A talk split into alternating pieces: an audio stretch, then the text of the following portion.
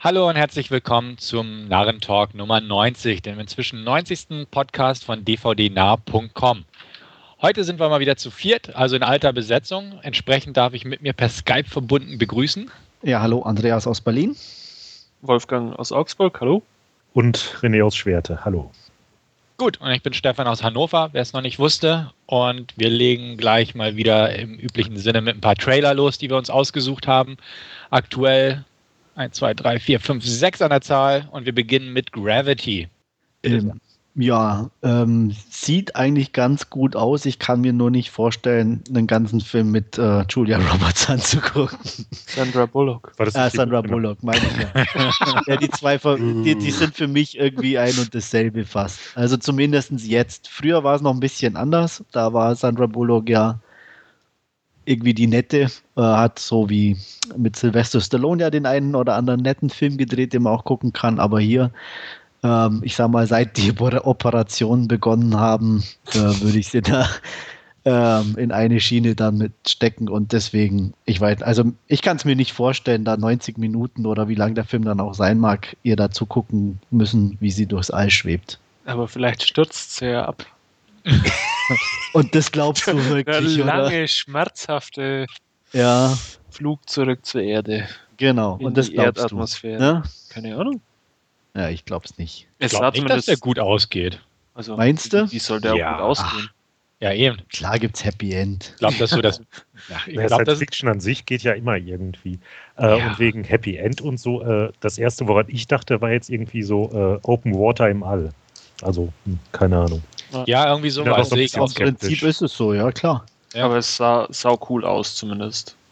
Ja, es war gut, deswegen sage ich ja, es sind tolle Aufnahmen, aber wie gesagt, ich kann es mir einfach nicht vorstellen. Ihr, ich meine, es sind halt nur mal zwei Leute, Clooney finde ich ja gut, aber ähm, nur den zweien dazu zu gucken, mh, da, da habe ich noch schwer dran zu knabbern.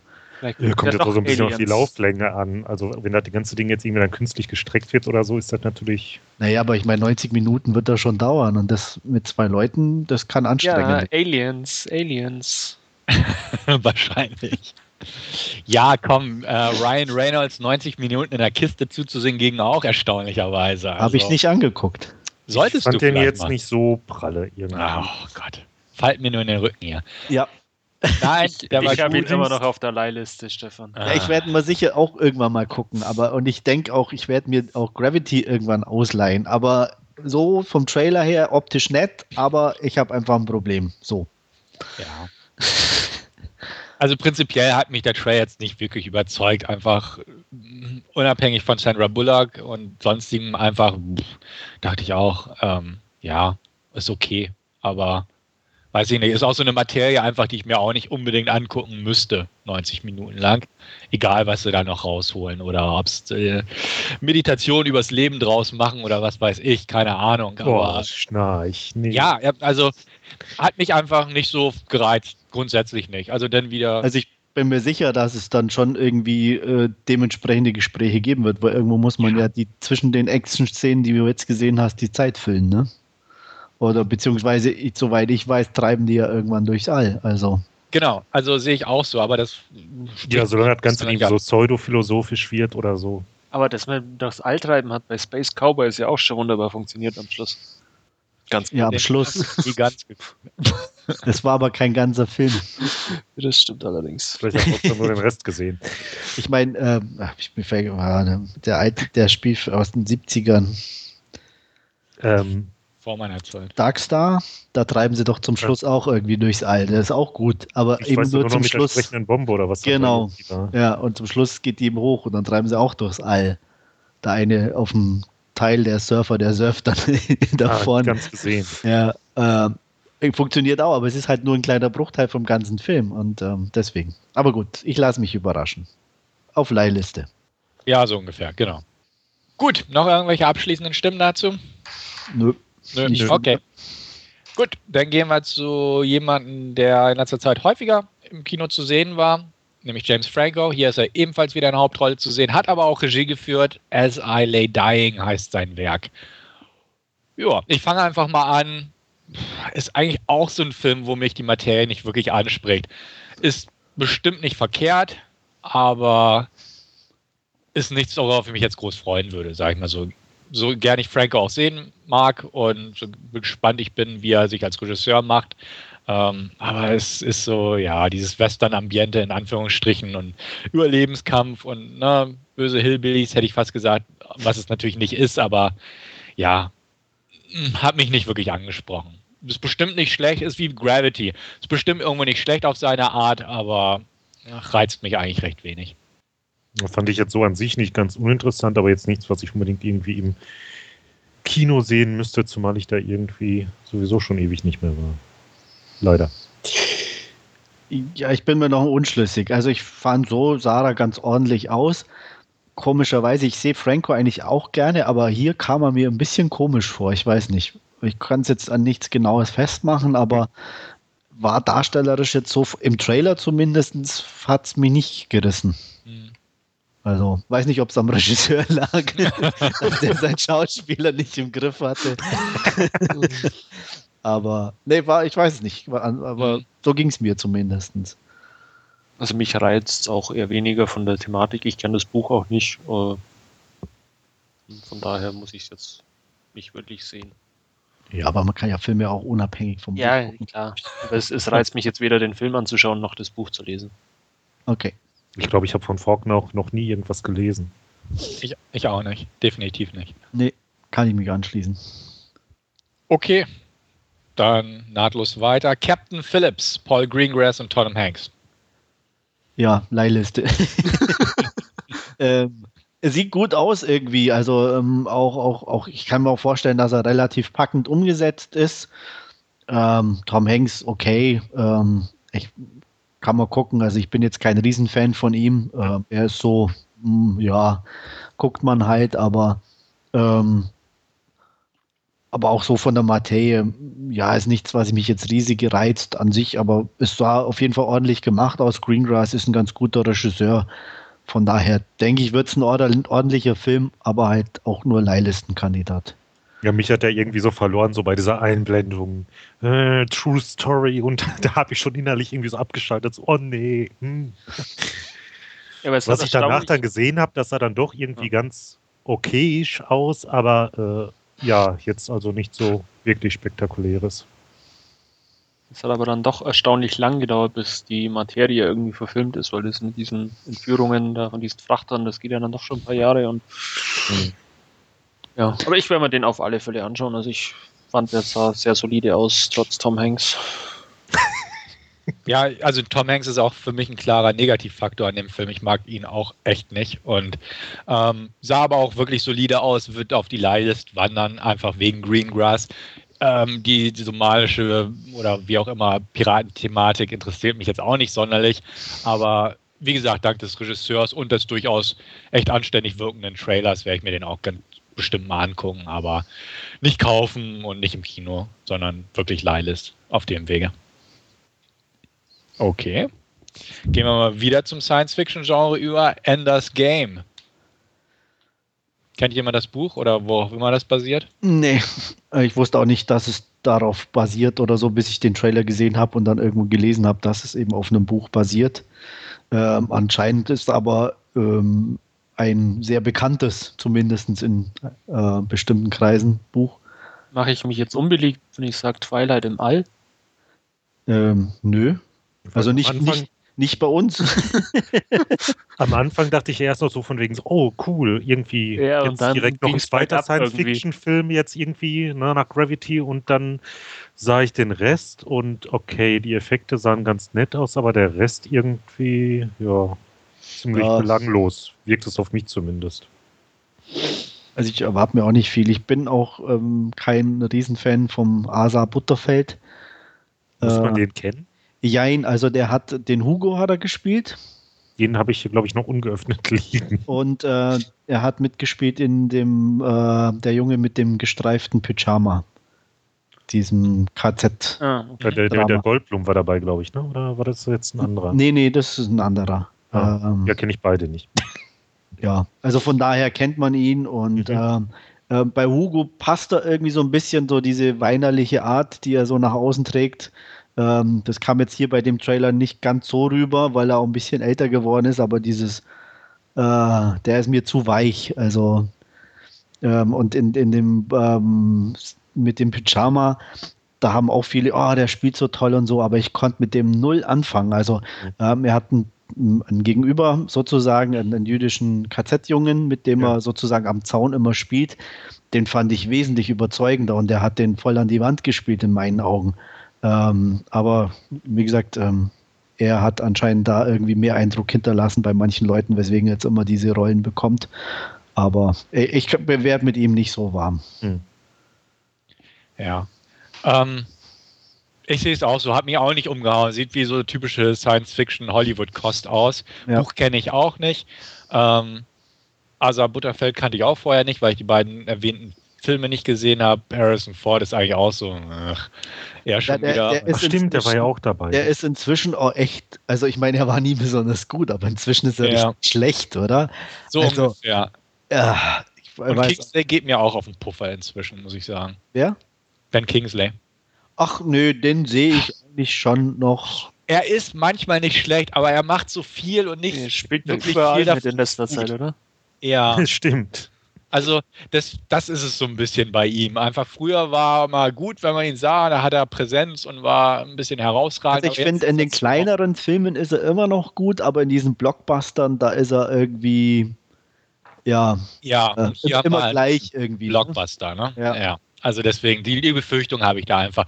Und äh, ja, auch wieder so ein Ding einfach, was mich nicht interessiert. Wird garantiert auch mal geliehen, weil er bestimmt nicht schlecht ist. Die Special Effects sehen nicht schlecht aus und er könnte durchaus ganz unterhaltsam werden. Aber halt auch wieder so ein Ding. Ja, also ich warte auf Kritiken und dann, wenn, dann auch wirklich nur Leihliste, aber nicht mehr. Ja. Okay. Gut. Dann haben wir noch als vorletzten Titel The World's End. Simon Peck. Ja, nett, ja. Nett, nett. Du darfst aber gerne gleich weitermachen. Ich würde vielleicht noch charmant ergänzen. nee, charmant. Irgendwie, irgendwie hat er was. Also würde mich durchaus interessieren. Könnte mich vielleicht auch sogar ins Kino locken, weiß ich nicht. Ähm, wobei ich mir eigentlich die anderen beiden Filme auch mal wieder anschauen könnte. Schon ewig her. Also ähm, Shaun of the Dead und ähm, na, wie ist der andere denn noch gleich? Hot Fuzz. Richtig, danke. Ja. ja, von der Besetzung um, ähm, ist es ja fast das gleiche irgendwie, oder wie? Ja. Es ist das gleiche, ist ja auch derselbe ja. Regisseur. Ja. Richtig. Aber der Freeman war, glaube ich, bei den anderen nicht dabei, ne? Nee. Oder? Nee. nee also zumindest bei. Bitte? Fass war er dabei. Bei Hot, ich wollte gerade aber bei Shaun of the Dead war er nicht dabei, aber bei Hot Fuzz, glaube ich, hat er da so einen Polizisten gespielt, meine ich. Hm. Ja. ja, sieht okay aus. Ja, äh, ja typische Edgar Wright, Simon Peck ähm, Verfilmung sozusagen. Genau. Aber sagt mir hier diese, diese Zaun-Szene äh, da aus dem Trailer, war die nicht auch irgendwie ähnlich hier in Shaun of the Dead? Ja, da gibt es auch so eine ähnliche, wo er irgendwie über den Zaun springt und ja. hinfällt oder so. Ist auch bei Hot Fuzz. Springt ja. er auch, da okay. springt er halt über eine Hecke und nicht über einen Zaun. Also es scheint so ein Running Gag zu sein. Es ist dann ja. wahrscheinlich Jump, Jumping Gag. ja, also na, thematisch verwandt, This is the End kommt dieses Jahr noch raus und den will ich wesentlich inniger sehen. Den mit Franco und so. Ja, der sieht ja. auf jeden Fall ein bisschen anarchisch aus. Genau, definitiv. Und hier ist es einfach zu europäisch, hätte ich fast gesagt. Ja, das ist halt, ja, das ist, es ist eher halt einfach, das ist wirklich so ein Ride-Pack-Ding irgendwie. Ja, aber es also, ist halt so dieses typisch britische einfach und wir wissen ja, wie viel ich damit anfangen kann. Ja, wobei ich es gar nicht mal als so, so extrem britisch einschätze. Also ich, ja, mit Pubs und so. Das, ja, also die gut. flüchten ja da wieder in den Pub, das ist eigentlich auch so, was man schon aus den anderen kennt. Ne? Ja. Da war es auch so. Und Wenn sie das für dich Bar genannt hätten, wie wäre das dann gewesen? Nein, das ist trotzdem. Das ist trotzdem ein Pub. Komisch. drin. Nein, nein. Ich warte aufs US-Remake, wo sie sich in eine Bowlingbahn flüchten oder so. Keine es Ahnung. Nein. Wie gesagt, ähm, ich fand Shaun of the Dead okay. Mit ein bisschen, naja, Tendenz nach unten. Hot Fuzz fand ich in Ordnung. Aber wie gesagt, das ist einfach so hm, von der Thematik her okay. Ähm, gleich, es ist einfach auch, dass, dass This is the End, die Trailer und so einfach davor waren. Und von der Thematik her ist es sehr ähnlich. Und da spricht mich einfach erstgenannter, also jetzt hier This is the End einfach mehr an, weil er durchgeknallter ist, weil es einfach mehr meinem Schema, sprich dem amerikanischen Film entspricht. Und ja, ich noch nie so ein wirklicher Fan von Simon Peck und so war. Also Ich fand ihn auch in Star Trek etwa nervig. Obwohl ich, ich den Film auch nicht so ganz mochte, aber na, ich kann mit ihm einfach nicht so viel anfangen. Er ist immer so ein bisschen amüsant, wie auch in The Mission Possible, aber so ganz toll fand ich ihn nie, wie manch anderer irgendwie. Weiß ich nicht. Ist nicht so meins. Ähm, ich fand mich auch ein bisschen an Attack the Block erinnert. Da hat er auch ein bisschen die Stimmung und da ist ja auch das Produzententeam irgendwie wieder ja, stimmt. dasselbe. Also das ist alles ein bisschen so ineinander reingemischt. Bei sich selbst geklaut sozusagen. Ja. Genau. Also auch ein Leihkandidat, wenn überhaupt dann. Ja, sehe ich ja. auch so. Gut, wollen wir den letzten angehen? Jo. Großes Gut, Kino. Letztes, großes Kino, Deutscher, Deutscher in Hollywood, darf man wieder US-Wahrzeichen zerstören. White House Down von Roland Emmerich, nicht zu verwechseln mit Olympus Has Fallen. Ähm, ja, Channing Tatum, Jamie Foxx. Und? Ja, ich will den sehen. so, doof, ja. so doof er ist. Ich, ich hoffe auf einen zweiten Battleship oder so. ja, keine Ahnung. Ich, ich möchte ihn einfach sehen. Er ist strunzdoof, die, die, äh, da diese Buddy-Komödie, die sie da um diesen hm. Secret Service-Anwalt, da den Channing Tatum ja dann spielt und, und Jamie Foxx als US-Präsidenten irgendwie dann auch spin, äh, gesponnen haben und wie man es so im Trailer jetzt ein bisschen sieht, ist so bei den Haaren herbeigezogen, aber großartig. ich schließe mich einfach nahtlos an, ich will den auch sehen. Also, ähm, ich war ja so ein bisschen am Zweifeln vorher, nach dem Teaser vor allem auch, aber hier der kreuzigt mich von mir aus, der Humor hat es mir so ein bisschen angetan. Also einfach, weil er so doof ist und einfach zu so einer doofen Materie passt. Einfach so ein Buddy-Film mit dem US-Präsidenten, der ja heutzutage auch cool sein muss, so ungefähr. Und das passt hier einfach ganz lustig, finde ich. Zumal die Special Effects ganz gut aussehen im Vergleich zum anderen White House-Film sozusagen. Ähm, die Action scheint ganz nett zu sein. Also sah ganz gut aus im Trailer, sagen wir es mal so. Klar, die blöden Hubschrauber, die da im Tiefflug durch die Straße fliegen, sahen scheiße aus, aber was soll's, muss man durch. Ähm, könnte auf jeden Fall unterhaltsam werden und darauf spekulieren, hoffe ich einfach mal.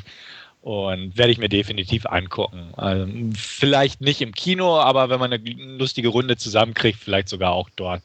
Ähm, ich will ihn sehen. Könnte lustig werden. Einfach Buddy-Action-Movie.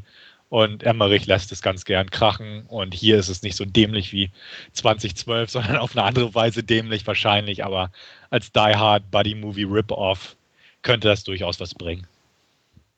Ja, also so bei Kopf abschalten und so könnte das bestimmt ganz nett werden. Aber ähm, ich dachte da auch, ich breche zusammen, als äh, hier der Tatum dann da tatsächlich in dem John McLean Gedächtnis Feinripp-Unterhemd äh, dann da herstarkste noch. Ähm, ja, ich weiß nicht, jetzt so vom Humor, äh, hm, da ist mir irgendwie wenig in Erinnerung geblieben. Weil keiner da war. Das Ach, kann natürlich auch sein. zu subtil oder was? Aber so von ja, der ja, genau. her könnte Also mir war das voll zu subtil, ey. zu arthausig. Ja, ja, ja, total. Nee, das war, also ich konnte nicht folgen, das war mir zu hoch und ja. zu, ans zu, anspruchsvolle Witze. Zu schnelle Schnitte ja, so. ja, ähm, ja, In meinem Alter muss ich da ein bisschen oh, auf die oh, Bremse treten. Ähm, nee, ähm, ich kann unterschreiben, dass er in dem Sinne unterhaltsam aussieht. Die Action war okay, aber ich kann nicht unterschreiben, dass da Humor drin war. Weil, nein, weil das ist, das ist nicht Humor. Das ist wirklich äh, nicht, das ist so 80er Jahre Humor. Der ist unwitzig. gegen die 80er. Nee, aber das ist Ach, einfach ja. unwitzig in so einem Film. Ich meine, das war damals nett in, in, äh, ähm, in, in den Buddy-Movies, in 48 Hours oder was auch immer. Ah, schön aber, aber es ist jetzt nicht mehr witzig.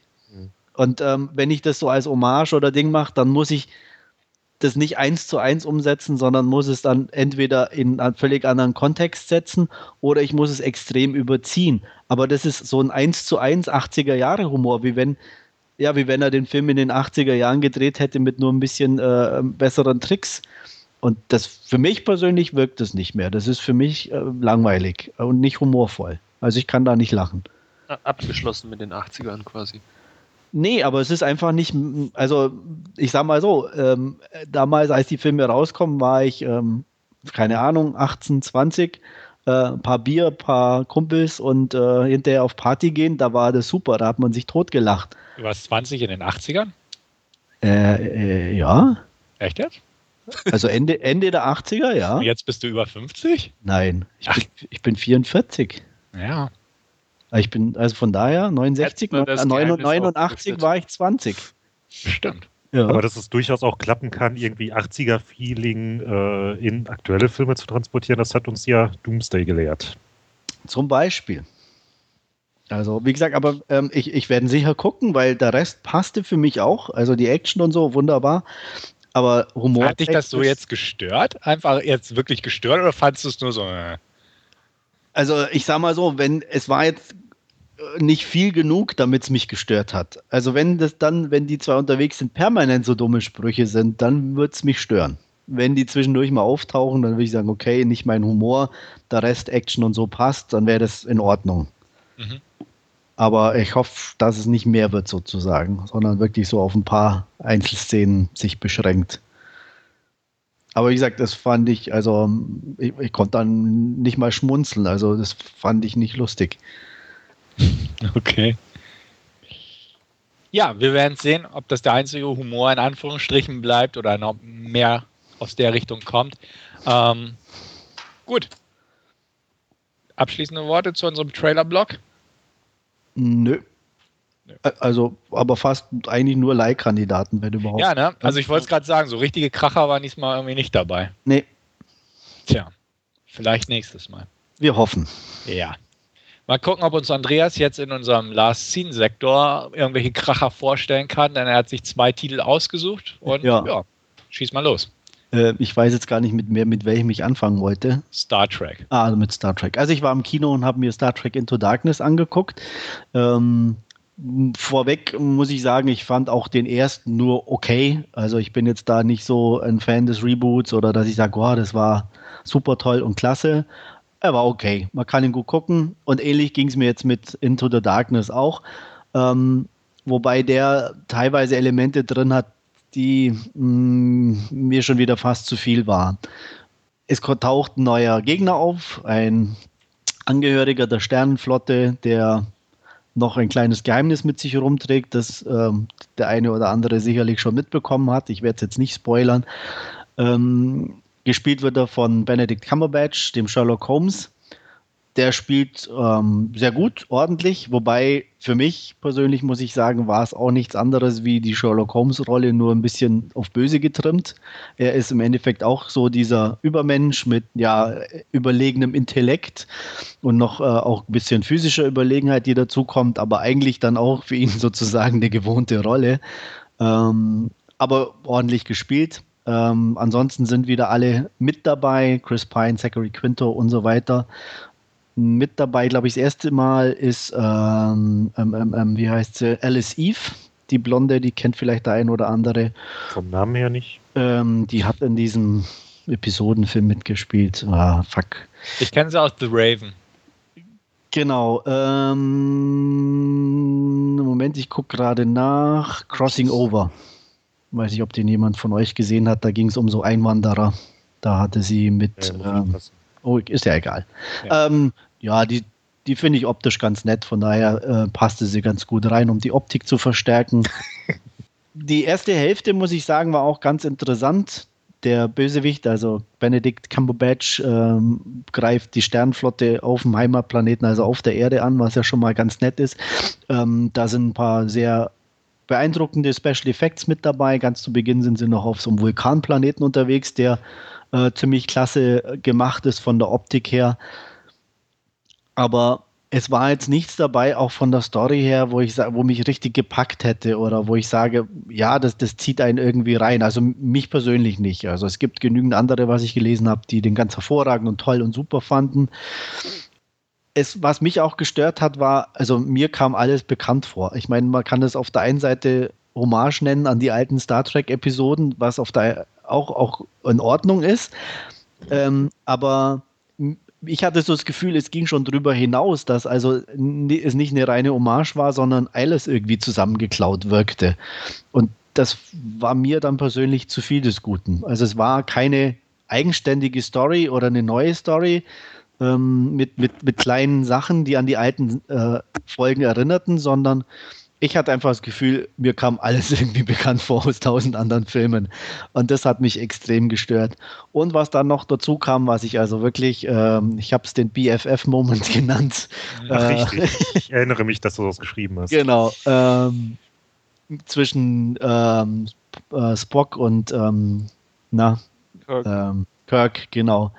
Ähm, wo wirklich nur noch ein I love you gefehlt hat. Also das war das war mir zu viel des Guten, muss ich echt sagen. Das war Kitsch pur und ähm, da das war echt hart an der Grenze, muss ich sagen. Ähm, insgesamt unterhaltsam, schöner Blockbuster in dem Sinne ist es trotzdem noch, aber nichts, was mir irgendwie weitergehend in Erinnerung bleiben würde. Deswegen hm, gebe ich mal sechs von zehn Punkten. Guckt ihr den noch?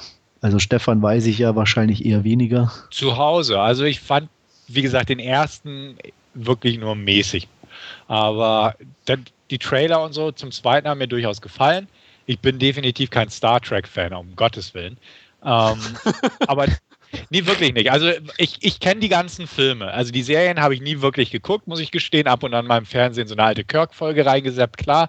Die ganzen Kinofilme ähm, habe ich alle gesehen, muss ich auch dazu sagen. Zwar auch, ich glaube, ein oder zweimal im Kino, aber das sind halt Filme, die guckt man und ja, man guckt sie. Tun nicht weh, aber sind auch nicht wirklich gut.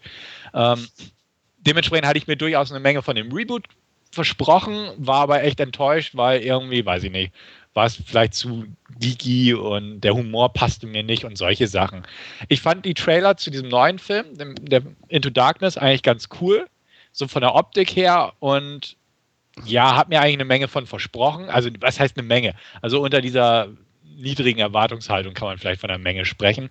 Aber ich werde ihn mir nicht kaufen, sagen wir es mal so. Es ist für mich wirklich ein klassischer Leihkandidat, den ich aber auch wirklich gern dementsprechend zugeschickt haben möchte von der Film. Sagen wir es mal so. Ich würde kein Geld dafür ausgeben, aber ich bin gespannt drauf. Und dementsprechend werde ich mir den angucken und gehe einigermaßen auch offen ran, weil ich hoffe einfach, gut, klar, das, was Andreas gerade so erzählt hat, bremst die Erwartung natürlich ein bisschen wieder. Aber ich hoffe einfach so auf einen netten, unterhaltsamen, großen Film.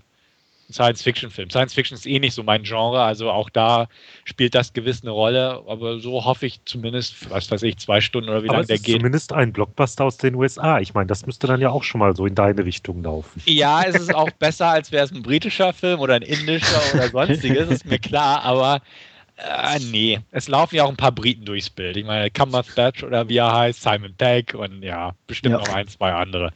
Aber nee, dementsprechend, also ich bin gespannt drauf, in Anführungsstrichen. Ich schaue mir den gern an, ohne, ohne irgendwelche negative Vorgedanken, aber ja, ich kann eigentlich nur positiv überrascht werden, sagen wir es mal so. Also für mich ist das ein Kaufkandidat nach wie vor. Einfach, ich bin jetzt auch nicht der große Star Trek-Fan, aber ich, ich habe. Aber J.J. Abrams-Fan. Gibt es denn viele Lensflares wieder? Ja, also ah. nicht, also ich hatte das Gefühl nicht ganz so viel wie im ersten, aber Geil. ohne kommt er natürlich auch nicht aus. Geil. Und oh, aber da habe ich doch Sonnenbrille anschauen. Da habe ich aber doch einiges irgendwie über Twitter mitgekriegt, wo sich dann die ersten schon wieder aufregen. Lensflares und ja. mi, mi, mi, mi, mi. Also es ist definitiv da. Wie gesagt, es war nur ein Gefühl, da, also, weil ich habe es ja nicht gezählt, ob es jetzt mehr oder weniger war. Vielleicht ist man es nur von ihm inzwischen auch schon so gewohnt, dass es gar nicht mehr so auffällt. Aber sie sind definitiv reichlich vorhanden noch, also gar keine Frage. Ohne geht's nicht. Ich muss mal schauen, ob ich es da noch ins Kino schaffe oder nicht. Ähm, wobei mir vom äh, ersten Abrahams irgendwie gar nicht so viel im Gedächtnis geblieben ist, aber den könnte ich mir bei zweitem Mal wieder anschauen. Ähm, klarer Pluspunkt für mich wäre äh, auf jeden Fall äh, Cumberbatch. Als Sherlock mag ich den eigentlich ziemlich. Ähm, ja, und Star Trek geht eigentlich immer.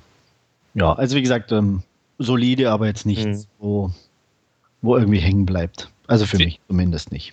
Sehen Lensflares in 3D cool aus? Mm, nee, nicht in der Art und Weise, wie er sie gedreht hat, sagen wir okay. mal. Ist äh, auch in 3D. Ach, 3D. Also ich, ich habe in 3D geguckt, ja. Ich weiß nicht, ob er irgendwo in 2D läuft. Bei mir in ausgewählten Kinos bestimmt. Aber ähm, ich sag mal so, man kann ihn auch lock, also es ist kein 3D-Film im klassischen Sinne. Okay. Also von daher 2D reicht völlig. Mhm. Ja, noch Fragen, Anmerkungen, Anregungen zu Star Trek Into Darkness? Ja. Gut, dann komme ich von riesen Blockbuster zu Very Small Film. Ähm, ich habe mir Compliance angeguckt. Ähm, Compliance beruht auch auf einer wahren Begebenheit, René, extra für hey. dich. Und zwar geht es um eine Angestellte in einem Diner, die Becky heißt, hier gespielt wird von Driama Walker, die der eine oder andere aus dieser komischen Pro-7-Serie Apartment 23, glaube ich, ja. kennen dürfte, als sie die, diese, diese blonde stupsnasige Kleine, ähm, spielt hier, wie gesagt, eine Angestellte in diesem Diner. Und ähm, eines Tages in der Abendschicht äh, ruft jemand an, gibt äh, zu Protokoll, er sei von der Polizei und ähm, Becky äh, wird beschuldigt, etwas gestohlen zu haben und ähm, bringt mehr oder weniger die Angestellten inklusive Chefin dazu, sie ja zu untersuchen, durchsuchen, auszuhorchen, äh, nur übers Telefon Anweisungen gebend. Das Problem oder beziehungsweise das Interessante in Anführungsstrichen daran ist, dass das eben, wie gesagt, tatsächlich passiert ist und zwar nicht nur einmal, sondern anscheinend auch äh, sehr gehäuft und äh, über verschiedene Zeiträume, auch von unterschiedlichen Anrufern. Also da scheint sich so ein richtiger Trend eine Zeit lang herausgebildet zu haben. Und es sind wirklich einige darauf reingefallen, was natürlich für die Betroffenen sehr unangenehm war. Auch ähm, hier in diesem Film in Compliance ist es so, man merkt es natürlich ganz deutlich. Ähm, die muss sich wirklich aus, komplett ausziehen, es wird alles durchsucht, ähm, gibt dann noch ein paar etwas sehr merkwürdige Szenen und Anweisungen, die äh, man sich schon fragt, wie die jemand ausführen kann, nur weil das jemand am Telefon sagt. Ähm, insgesamt vom, wie gesagt, schon sehr interessant.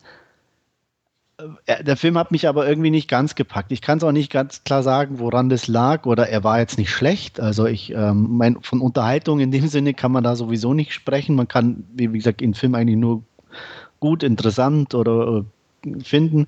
Er war auf jeden Fall von Darstellerseite ähm, sehr gut besetzt. Auch ähm, diese Driama Walker, die ich beim Durchseppen in diesem in der Serie eher komplett nervig fand und da eigentlich immer ganz schnell wieder weitergeschalten habe, wenn ich die gesehen habe. Ähm, spielt hier eigentlich relativ ordentlich, auch so der restliche Cast. Ähm, niemand richtig bekannter, aber so vom Sehen kennt man den einen oder anderen dann doch. Absolut gut besetzt und ähm, auch niemand, der da richtig abfällt dagegen trotzdem war mir das Ganze, ich weiß nicht, in, insgesamt ein bisschen zu. Ich, ich habe mir lange überlegt, oder woran es jetzt lag. Ähm, ein Punkt, der mich zum Beispiel gestört hat, war, dass wieder versucht wurde, manchen, also gerade zum Beispiel dem, der Restaurantmanagerin, irgendwie so ein Background zu geben. Aber eben nicht allen Personen, sondern eben nur vereinzelt und da dann irgendwie schon wieder zu extrem. Also ich hätte es viel besser gefunden, wenn die alle da wirklich nur da gewesen wären und in dieser Situation plötzlich sich befunden hätten. Äh, bei ihr war es dann wieder schon so, dass, dass sie Punkt 1 Stress im Restaurant hatte wegen der Lieferung und, und bei jemandem am Vortag die Kühltruhe aufgelassen hatte oder den Kühlraum aufgelassen hatte. Dann hatte sie irgendwie noch einen, einen fast äh, ähm, ähm, Verlobten und der dann auch noch irgendwie vorbeikam und so. Das war irgendwie ich weiß nicht, also ich hätte es viel interessanter gefunden, die da wirklich in diese Situation reingeworfen, ohne viel so als, als Erklärungsansatz, ne, schon wieder zu, zu versuchen, warum die jetzt das vielleicht gemacht haben.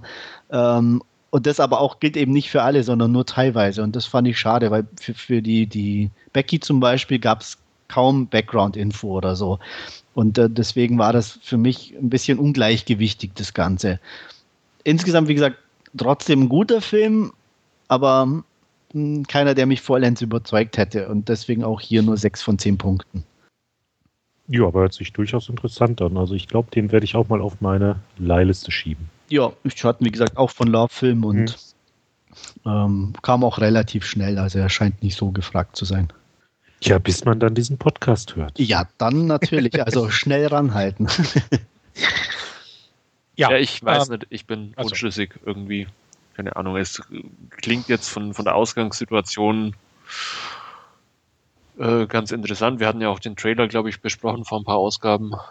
Aber was, was du jetzt auch so sagst, ist jetzt auch nicht so wirklich überzeugend, ja, um ihn auf die, auf die Liste zu packen jetzt irgendwie. Ja. Ähm.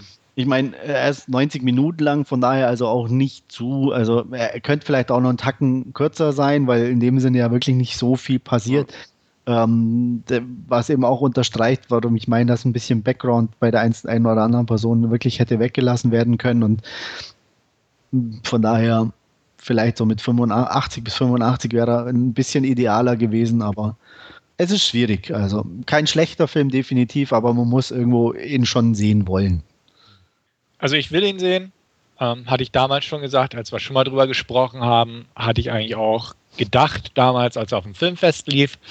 Ähm, lief zeitlich einfach unpassend für mich, sonst hätte ich mir den gewiss auch schon da angeguckt, glaube ja. ich zumindest. Also irgendwo daran lag es, dass ich ihn dort nicht. War ja beide irgendwie so schon ein bisschen auf dem Radar, den zu gucken.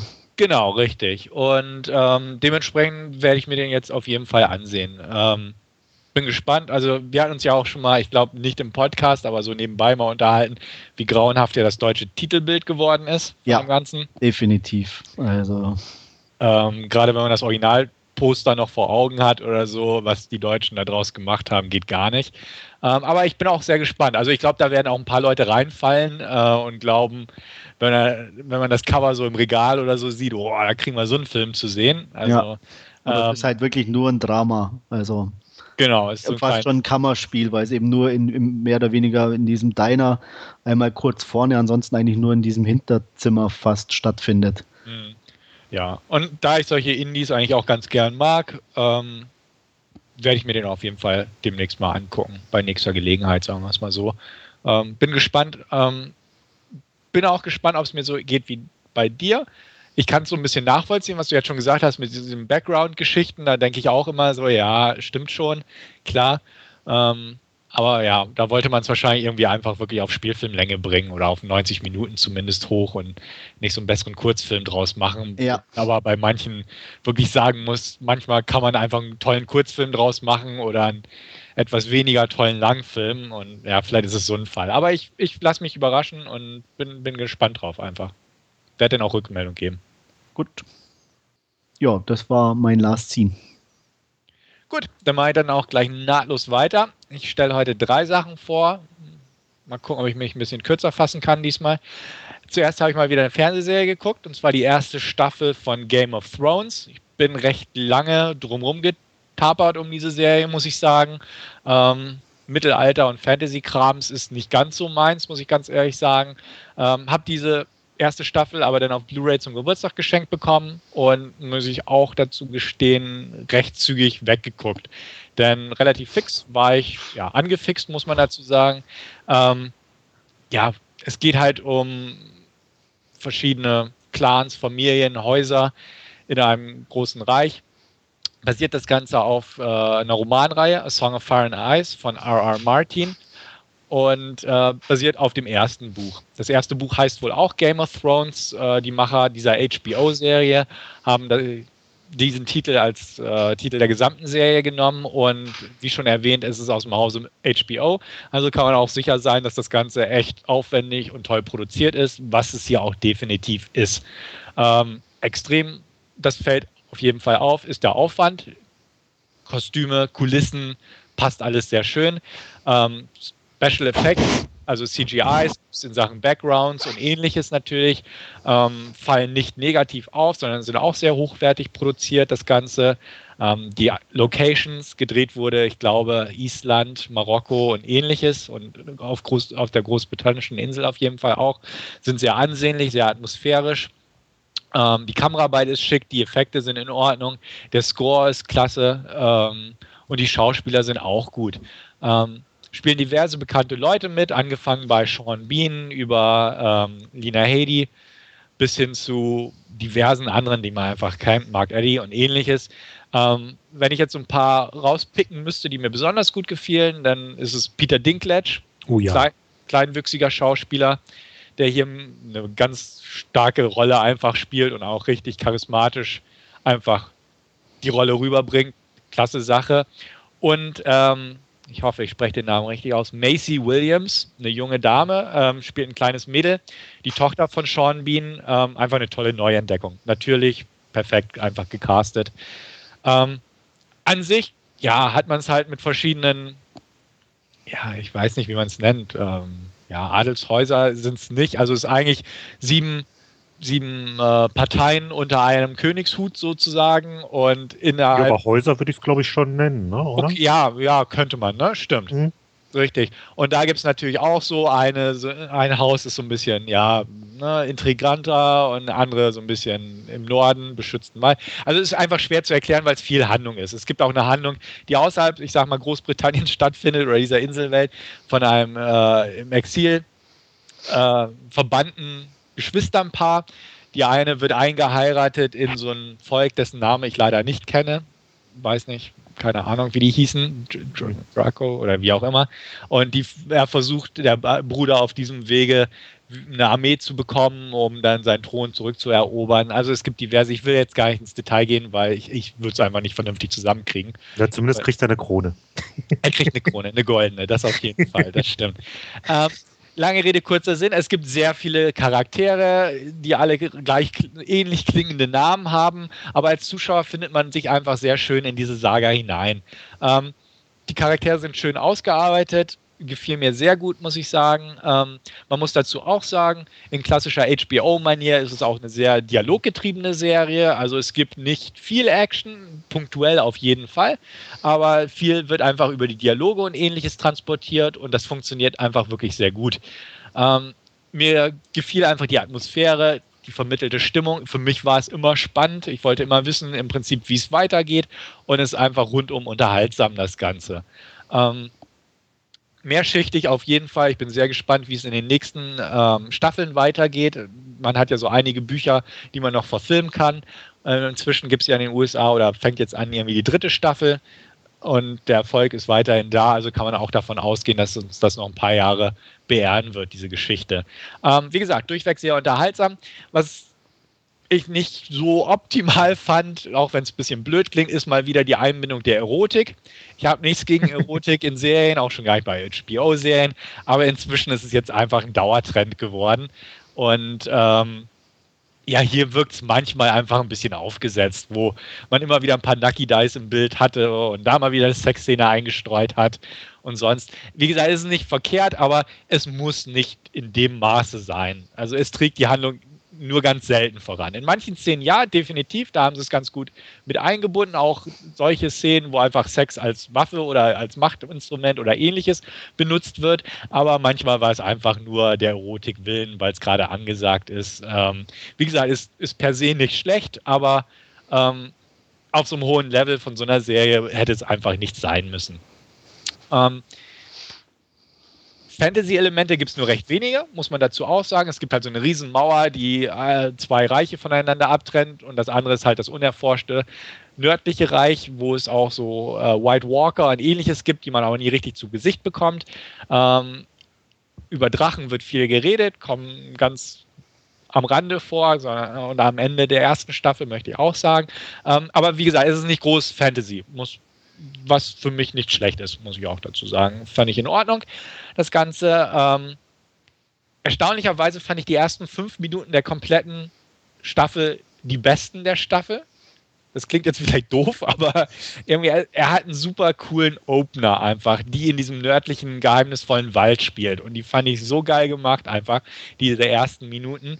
Ach, ähm, erinnere mich, okay. War einfach wunderbar für mich, gerade als so, so auch ein Genre-Horror-Fan. Ähm, mhm hat es einfach eine super Stimmung erzeugt.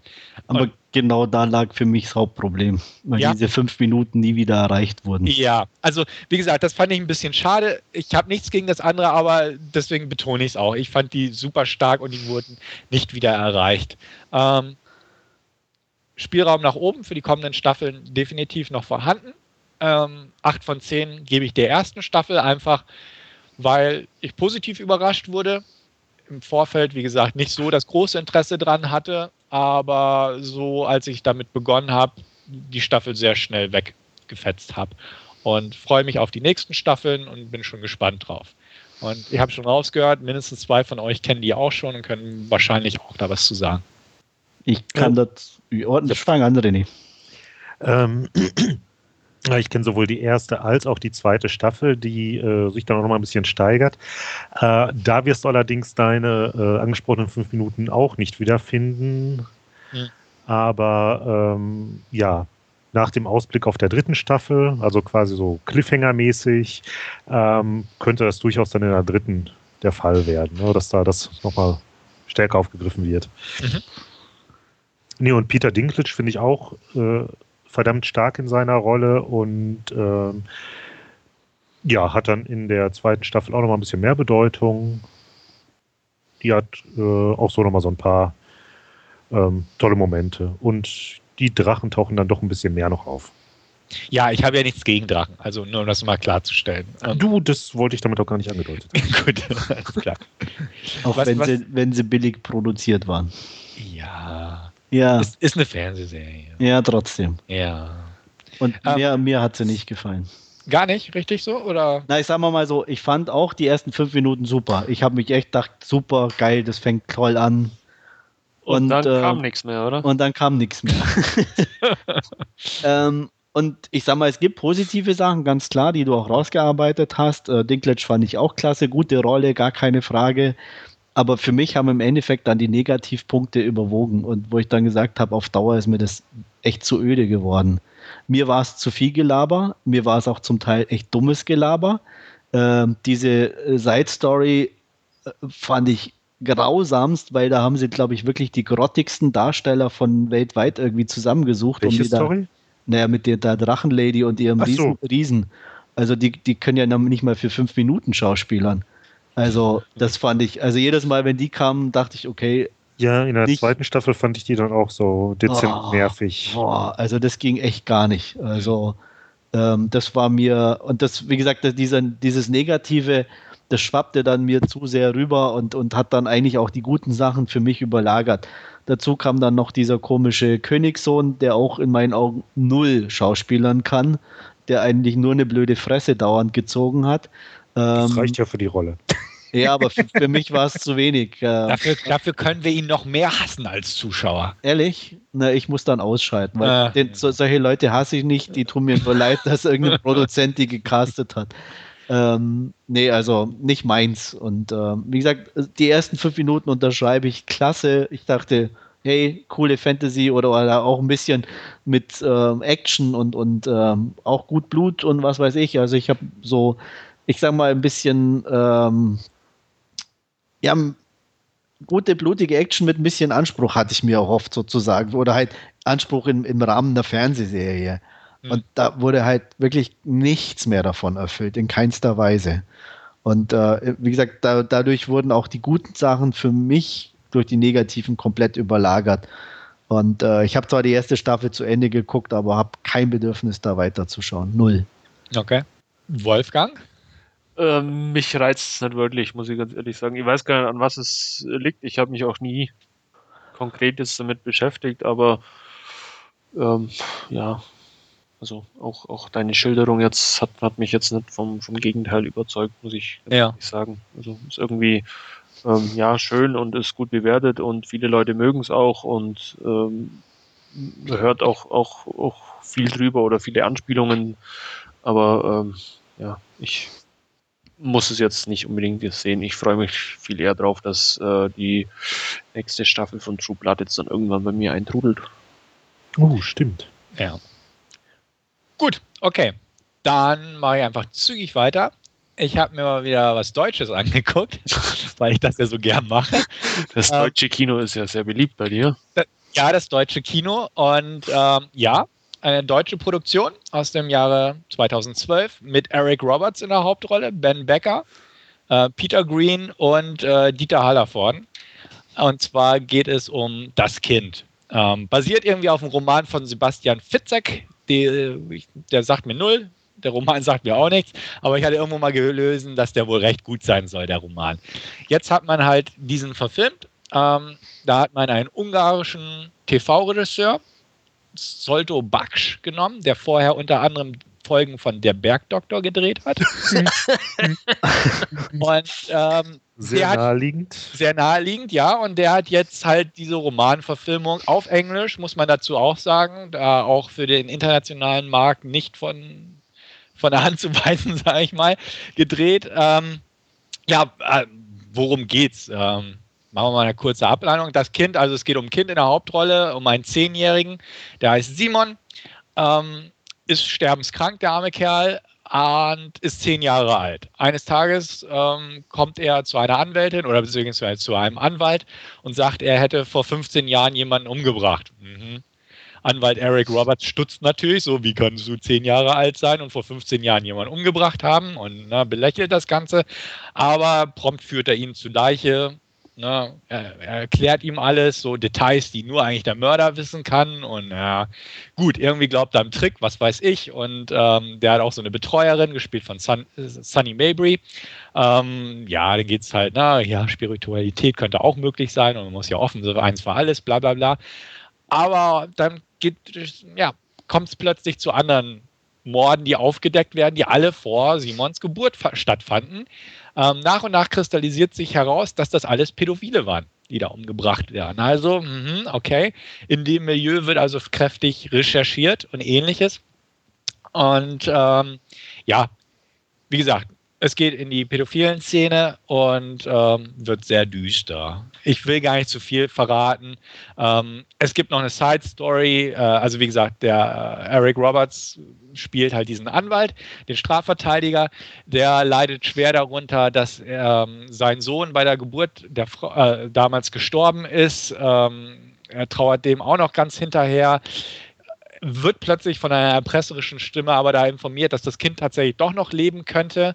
Und ähm, er muss halt versuchen, den Killer so schnell wie möglich auszuschalten bzw. zu finden und würde dann von dieser geheimnisvollen Stimme, ähm, also dieser Person, die ihn per Telefon mit Voice-Verzerrer kontaktiert, halt die Location des Sohnes genannt bekommen. Also ist alles ein bisschen wirr, das Ganze. Ähm, ja.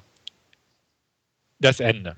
Hm es ist jetzt nicht so dumm, wie man es fast befürchten würde. Ne? Mit von wegen, es geht nicht um Seelenwanderung, bla bla bla, sondern es wird gar nicht mal so verkehrt aufgelöst, das Ganze, muss man auch sagen. Das Problem ist eigentlich alles, was vor dem Ende kommt. ähm, weil, ja, was soll ich sagen? Ähm, der Film ist unfreiwillig komisch, ganz, ganz, ganz oft. Und das, ja, du sitzt da und denkst ja auch, oh nee, oh nee, ach, das ist der Berliner Kinderstrich. Ah ja, mhm. wo haben sie den wohl gerade gedreht, so ungefähr. Also weiß ich nicht, ich musste sehr oft unfreiwillig lachen. Ähm, ich weiß nicht, ob das Buch auch schon irgendwie schlecht geschrieben war, aber dieser Film ist es. Also ich find, fand ihn ungünstig einfach verfasst, so von der Art her, wie sich das alles entfaltet, fand ich schlecht. Ähm, die Dialoge sind grottig, ähm, die Figurenzeichnungen sind auch nicht wirklich toll, also echt Klischees ohne Ende. Und ähm, im Prinzip ist es so, als wäre ein Deutscher einfach auf die Idee gekommen, wir machen mal eine Eurotrash-Variante von einem amerikanischen B bis C-Movie. Und so sieht dieser Film aus. Also man hat sich sieben, denke ich mal, ein paar Mal vorher angeguckt und dachte, ja, wie könnten wir Berlin jetzt auch Fincheresk aussehen lassen?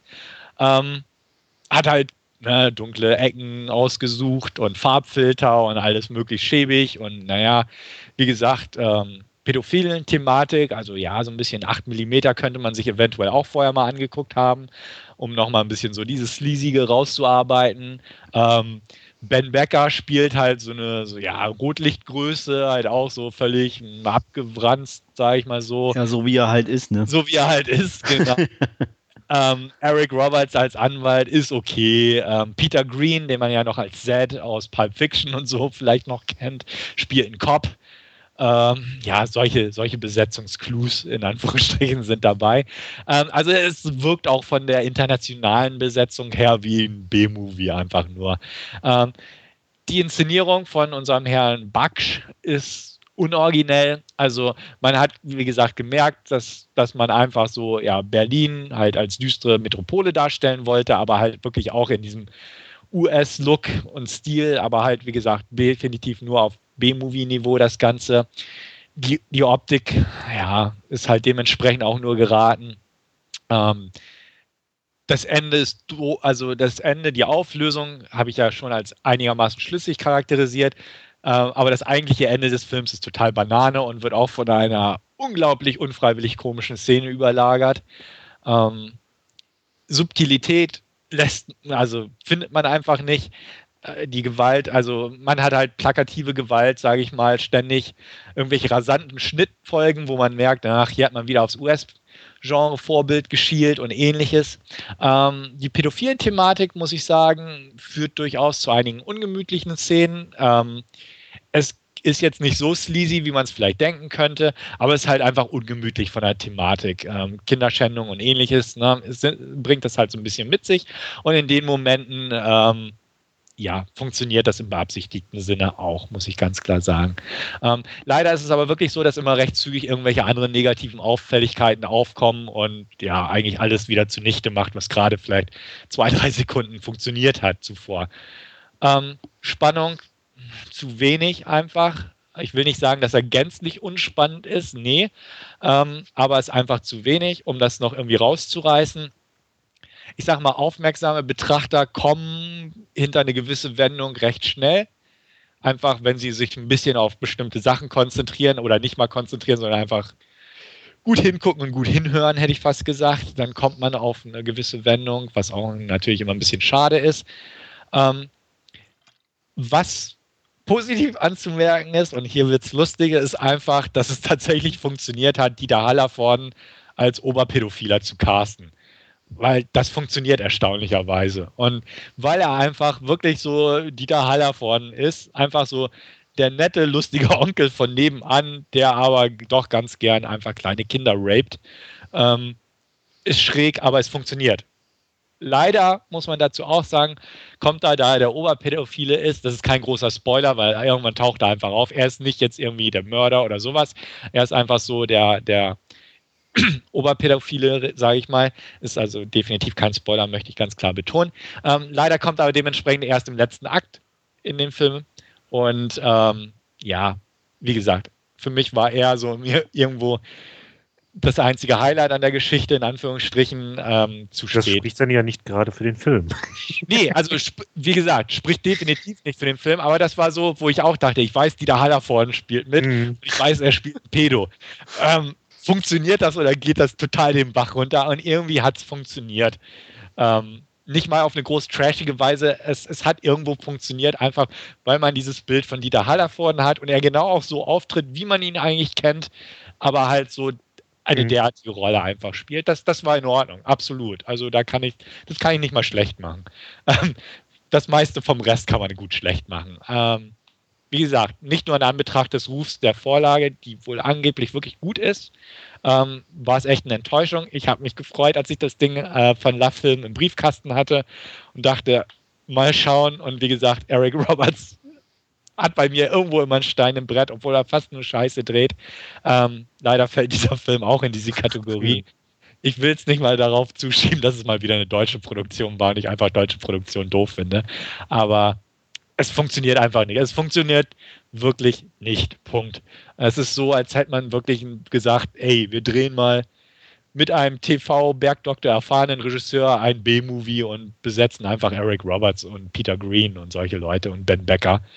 Ähm, es funktioniert nicht. Es, es wirkt einfach wie so ein Rip-Off von so einem amerikanischen Ding. Wir hatten schon mal über den Trailer gesprochen. Ich weiß, Andreas und ich auf jeden Fall, der auch schon echt schlecht wirkte. Und der Trailer vermittelt einfach einen guten Eindruck von diesem Film bestenfalls Maximum 3 von 10, eher knappe 3 von 10 von mir.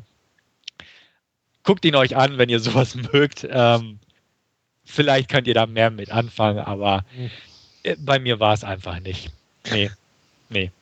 Ähm, vielleicht mag ihn Andreas mehr, weil er in Berlin spielt und fand. Ja, deswegen würde ich ihn mir angucken, aber ich ja. habe jetzt da auch wenig Hoffnung. Also äh, ja. Aber er, er, hat auch nur so blöde Locations. Klar sieht man mal ne, ein Postkartenbild von Berlin, sage ich mal, aber sonst spielt er halt in so diesen üblichen schäbigen Hinterhöfen und ähnliches. Also vielleicht kenne ich ja den einen oder anderen. ja. Also deswegen hat er nicht mal so ein Berlin-Kolorit oder so meiner ja. Meinung nach heraufbeschwören können. Wahrscheinlich also. in Budapest gedreht oder so und dann nur ein bisschen Stock-Footage von Berlin aufgemöbelt. Glaube ich gar nicht mal. Aber wie gesagt, er, er verkörpert das einfach nicht, das, das Berlin, ähm, so wie ich es gern gesehen hätte oder das vielleicht noch irgendwas rausgerissen hätte. Was wohl richtig grottig sein soll, habe ich zum Glück nicht gemacht, weil ich mir die, die amerikanische Originalfassung angeguckt habe. Da gab es natürlich ein paar Deutsche, die auf Englisch ähm, synchronisiert wurden, wo es schon auffiel. Aber der Film wurde halt größtenteils auf Englisch gedreht. Ich habe halt gelesen, dass für die deutsche Fassung ähm, eine richtig grottige Synchro existieren soll. Ich habe mir jetzt nicht den Spaß gemacht, um da nochmal reinzuschalten, aber ähm, da dieser Film ja auch tatsächlich in den deutschen Kinos lief, habe ich da noch im Ohr, dass die deutsche Synchro echt grottig sein soll. Ja, konnte ich ihn euch schmackhaft machen? Ja, also ich werde den ja. definitiv auslassen. Dafür dürfte mir meine Zeit zu schade sein. Ja. Ähm, ich hatte da vorher noch überhaupt nichts von gehört, aber vielleicht riskiere ich mal einen Blick auf das Hörbuch. Das kann man dann immer so locker flockig dann während der Autofahrt reinschmeißen. Das wäre dann vielleicht noch eine Alternative, falls es wirklich besser sein sollte als die Filmumsetzung. Ich werde mir den Film schon mal reinziehen. Ich bin da hart im Nehmen. Klar, kann man auch sein, war ich ja auch. Ja. Bin genau. gespannt, wie du Man muss nicht alles nachmachen. Nicht? Es gibt Erfahrungen, die muss man nicht selber sammeln. ah, ja. Manche schon. Ja. Ich muss aber auch sagen, ein, ich habe tatsächlich ein bis zwei Stimmen im Vorfeld auch gelesen, ähm, die den Film gut fanden. Also, ne, ich will jetzt nicht sagen, das gibt es immer. Also es gibt die ja, Filme, die manche gut finden. Ja.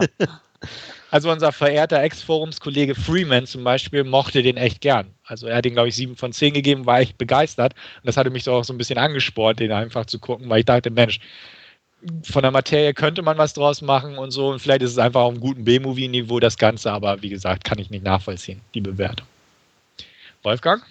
Ja, ich würde mich da, glaube ich, eher an Dieter Hallerfortens anderen filmischen Ergüssen laben, weil ich mir den anschaue. Palim, Palim. Eine Flasche Pommes. Ja, genau. Ja, ja, also ja. eine Flasche mit. Gut, okay. Ähm, Wenn es keine Fragen oder so dazu gibt, dann würde ich einfach weitermachen. Jupp, tu das. Gut, dann hat es mich mal wieder ins Kino verschlagen, auch mal wieder 3D, und zwar Iron Man 3. Ähm, diesmal unter der Regie von Shane Black statt John Favreau. Ähm, inhaltlich, ich gehe jetzt mal gar nicht groß auf die Handlung ein, sondern kann einfach sagen, Iron Man 3 ist definitiv ein unterhaltsamer Film, meiner Meinung nach. Ich fand die ersten zwei Filme okay, ganz nett auf jeden Fall, ähm, gut unterhaltsam. Auch den zweiten ähm, etwas weniger als den ersten, aber die sind schon irgendwo in einer Liga, sage ich mal. Auch den dritten finde ich entsprechend gut gelungen. Also ordentlich gelungen. In manchen Bereichen ist er definitiv besser als Teil 2 und sogar besser als Teil 1. Ich finde zum Beispiel Shane Blacks Regie hat einfach ein bisschen mehr hergemacht als John Favreau's. Ähm, dadurch, dass er auch am Skript mitgewirkt hat, fand ich das Skript deutlich gewitzter und inspirierter. Ähm, man merkt, dass es ein Shane Black-Film ist. Es gibt ein Voice-Over, er spielt zu Weihnachten und ist teilweise auch ein bisschen buddymäßig aufgezogen. Ähm, ich mag Shane Blacks Handschrift schon seit jeher. Uh, und hier funktioniert es. Dass er mit uh, Downey Jr. funktioniert, hat er in Kiss Kiss Bang Bang ja schon bewiesen. Hier ist es natürlich alles klar ins Iron Man-Schema ein bisschen eingequetscht, das Ganze, aber man merkt einfach so ein bisschen, wer Shane Blacks Handschrift kennt, dass er da mitgewirkt hat oder auch fleißig dabei war. Sehr schön fand ich, dass die Rolle von Paltrow, Pepper, Pepper Potts, ähm, deutlich ausgebaut wurde. Das funktioniert sehr schön im Filmkontext und ähm, hat mich einfach sehr gefreut, weil sie es auch gut gemacht haben. Ich fand ja Teil 2 litt darunter, dass er wie eine, so eine lange Avengers-Einführung wirkte.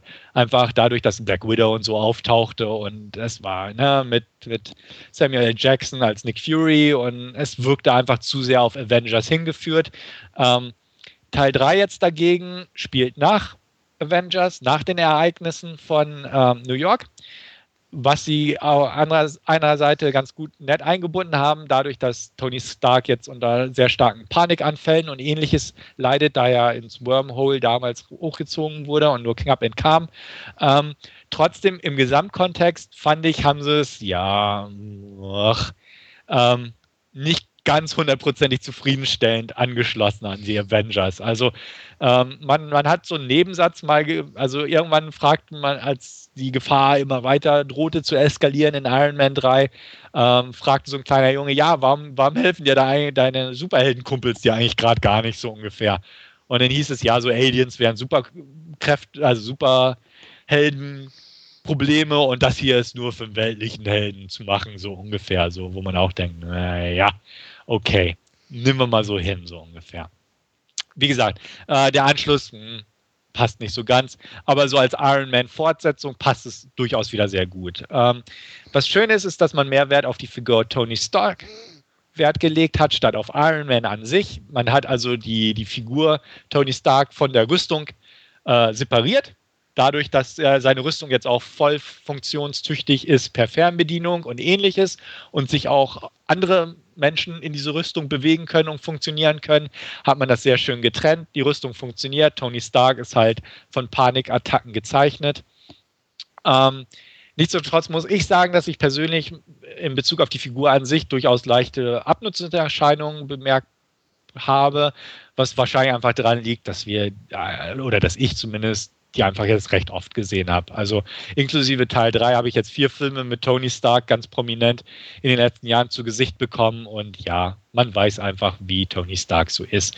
An Robert Downey Jr. liegt es nicht, der ist so gut wie eh und je. Gwyneth Paltrow hat mir ebenfalls gefallen und äh, auch die übrige Besetzung fand ich ganz ansehbar. Ben Kingsley spielt den Mandarin, ähm, ein Gegenspieler von ihm hat einen netten Twist in der Mitte, ähm, ist mit sichtlich Spielfreude bei der Sache. Guy Pierce spielt den anderen Baddy, hat ebenfalls sehr viel Spielfreude ähm, dabei und Guy Pierce kann einfach Betty spielen. Wir kommen heute nochmal auf Guy, Guy yep. Pierce zu sprechen. Ähm, hier spielt er halt so einen klassischen Comic Baddy, ähm, aber halt nicht so als Oberbösewicht, sondern halt so, so der, der Mann im Hintergrund sozusagen. Ähm, es gibt einen Part in der Mitte des Films, der die Handlung zwar ein bisschen ausbremst, aber so ein bisschen mehr Herz ins Spiel bringt, wo Tony Stark mit so einem jungen Knirps zusammenarbeiten muss, um wieder ins Geschehen einzusteigen. Ähm, gespielt wird der von einem jungen Mann, oder äh, nicht mal einen jungen Mann, Entschuldigung, äh, von einem Knaben namens Ty Simkis und der nervt nicht, was schon mal echt gut ist für eine Kinderrolle. Hm. Ähm, Rebecca Hall, die man noch aus The Town kennt, hat auch einen Part, ähm, wurde aber leider fast völlig verschenkt, meiner Meinung nach. Kommt irgendwie nie im Film an und wird dann plötzlich prominent gefeatured und das funktioniert nicht so ganz. Don Cheadle ähm, ist ebenfalls mit von der Partie wieder, ähm, diesmal auch als Iron Patriot, aber verbleibt etwas blass, meiner Meinung nach. Ähm, der Einstieg in den Film ist Geschmackssache. Mir gefiel er nicht, weil einfach da Tony Stark nochmal so als richtig überheblicher Kotzbrocken ähm, porträtiert wird. Zu dem aber das hat er doch eigentlich immer zur Schau getragen. Oder? Ja, aber äh, hier fiel es mir in den ersten fünf Minuten extrem auf. Ähm. Weil es auch in den 90ern spielte und da macht er halt mit äh, hier Rebecca Hall rum und ist einfach so ach, total überheblich. Ah. Und 90er Jahre, da hat auch Guy Pearson Auftritt, aber total als Nerd, over the top das Ganze. Ähm, die 90er Jahre Musik. Äh, man hat dieses blöde Blue Dabadi-Lied. Äh, Blue Bega ist zu hören und ist einfach zum Kotzen. Die also Frisuren also, fies, oder? Ja, also das, das weiß ich nicht. Das war mir zu, zu too much einfach. War einfach zu viel auf einmal. Ähm, spätestens als der Schriftzug Iron Man einkommt und der Schritt in die Gegenwart übergeht, also beziehungsweise vollzogen wird, passt der Film dann wieder. Aber so der Anfang dachte ich einfach, es ist zu, zu bad taste irgendwo für mich gewesen. Tut mir leid. Ähm, nee, passte für mich nicht ganz, aber es ist einfach nur kurz. Ähm, ansonsten, man kennt es aus dem Trailer, die Zerstörung der Villa, die rockt ungemein. Ähm, ist auch für mich das Highlight des Films gewesen. Ansonsten gibt es ein paar echt nette Setpieces entlang des Weges. Auch der Showdown ist ganz nett, spielt in so einem, ähm, ja, so einem Containerschiff, Hafen, ähm, wo auch ganz viele andere Iron Man-Kostüme in Anführungsstrichen per Fernsteuerung ins Spiel kommen. Dadurch wirkt es aber für mich schon wieder ein Tick zu überfrachtet. Ähm, der 3D-Effekt ist okay, aber irgendwo auch überflüssig. Wahrscheinlich ähnlich wie im Fall von Star Trek, wie von Andreas angesprochen. Er ist okay, aber musste nicht sein. Ähm, womit haben wir es unterm Strich zu tun? Kurzweilig, handwerklich wie immer gut gemacht, ähm, unterhaltsam. Ähm, irgendwo im Prinzip aber nicht viel mehr als Business as usual, kann man sagen, wenn es darum geht, Marvick Big Budget Comic Verfilmung zu bewerten. Die sind alle irgendwo einigermaßen unterhaltsam, sie sind gut produziert, sie haben ihre Vor- und Nachteile und hier passt das ganz gut ins Bild. Ähm, wie gesagt, ich fand auch die ersten zwei Filme nie so überkracher. Den finde ich auf einer Höhe mit den ersten zwei Filmen, theoretisch sogar einen Tick besser, einfach weil die Shane Black Handschrift passt. Ähm, sehr gute sechs, äh Quatsch, Entschuldigung, sehr gute sieben von zehn gibt es von mir. Auf jeden Fall kann ich durchaus empfehlen. Kinogang in 3D muss nicht sein. Kinogang ist okay an sich, kann man sich gut angucken und ähm, tut nicht weh, der Film, sage ich mal. Ist, ist eine gute Marvel-Comic-Unterhaltung in der Tradition der anderen Marvel-Comic-Verfilmungen, sage ich mal. Ähm, ja, ist humorvoll, Also im Gegensatz zu den DC-Comics, die man jetzt durch Zack Snyder und Christopher Nolan so kennt, ähm, ist es einfach so eine humorvollere Geschichte, einfach in der Tradition von The Avengers und den anderen, halt den Vorgängerwerken. Und auch Thor hat ja immer ein Augenzwinkern und das, das fährt da einfach die Schiene weiter. Ähm, kann ich empfehlen, wer die ersten zwei Filme mochte, wird hiermit nichts falsch machen. Ja, Comic-Verfilmung mag ich ja äh, generell, sei es jetzt äh, Marvel oder DC. Ähm, äh, Tony Stark finde ich an sich auch ein äh, ja, starker Charakter. Ähm, reizt mich auf jeden Fall, den im Kino zu sehen. Mal gucken, vielleicht wird es ja was am langen Wochenende. An einem der langen Wochenenden. Ähm, ja, mal gucken. Sofern der denn wünschenswerterweise auch in 2D läuft. Oder ist das jetzt so eine reine 3D-Geschichte? Weiß ich nicht. Hm. Nee, angeblich, angeblich gibt es auch ein paar Kinos, die 2D spielen. Ja, ähm, Select Cinemas, wie genau. meistens leider bei diesen. Ein kleines gallisches Dorf, ja. ja. ja. Ihr anderen zwei? Ja, ich werde, wenn ich nächste Woche die Gelegenheit habe, sicher noch ins Kino gehen, weil Shane Black auch mir ganz gut zusagt und deswegen. Ähm, ich hatte eigentlich nach dem Zweier auch gedacht, naja, muss da noch einer mehr sein, aber mit Shane Black in im Hintergrund auf jeden Fall. Und was du so erzählt hast, äh, bestätigt das Ganze auch. Und da wäre ich mir sicher mal, also wenn ich es nicht schaffen sollte, definitiv dann halt ähm, auf Scheibe. Ja, für mich auch ein klarer Kaufkandidat irgendwann auf Blu-ray und dann im Heimkino. Und ähm, hat nicht Robert Downey Jr. gesagt, dass er jetzt auch dann Schluss machen will mit der Rolle? Oder vielleicht noch Avengers 2 und dann war es das? Oder täusche ich mich da jetzt? Habe ich gar nicht so verfolgt. Ich auch nicht, muss ich sagen. Aber ich meine, die Stones wollten sich auch öfter schon zur Ruhe setzen, ne? Ach, wenn's Geld stimmt. oh.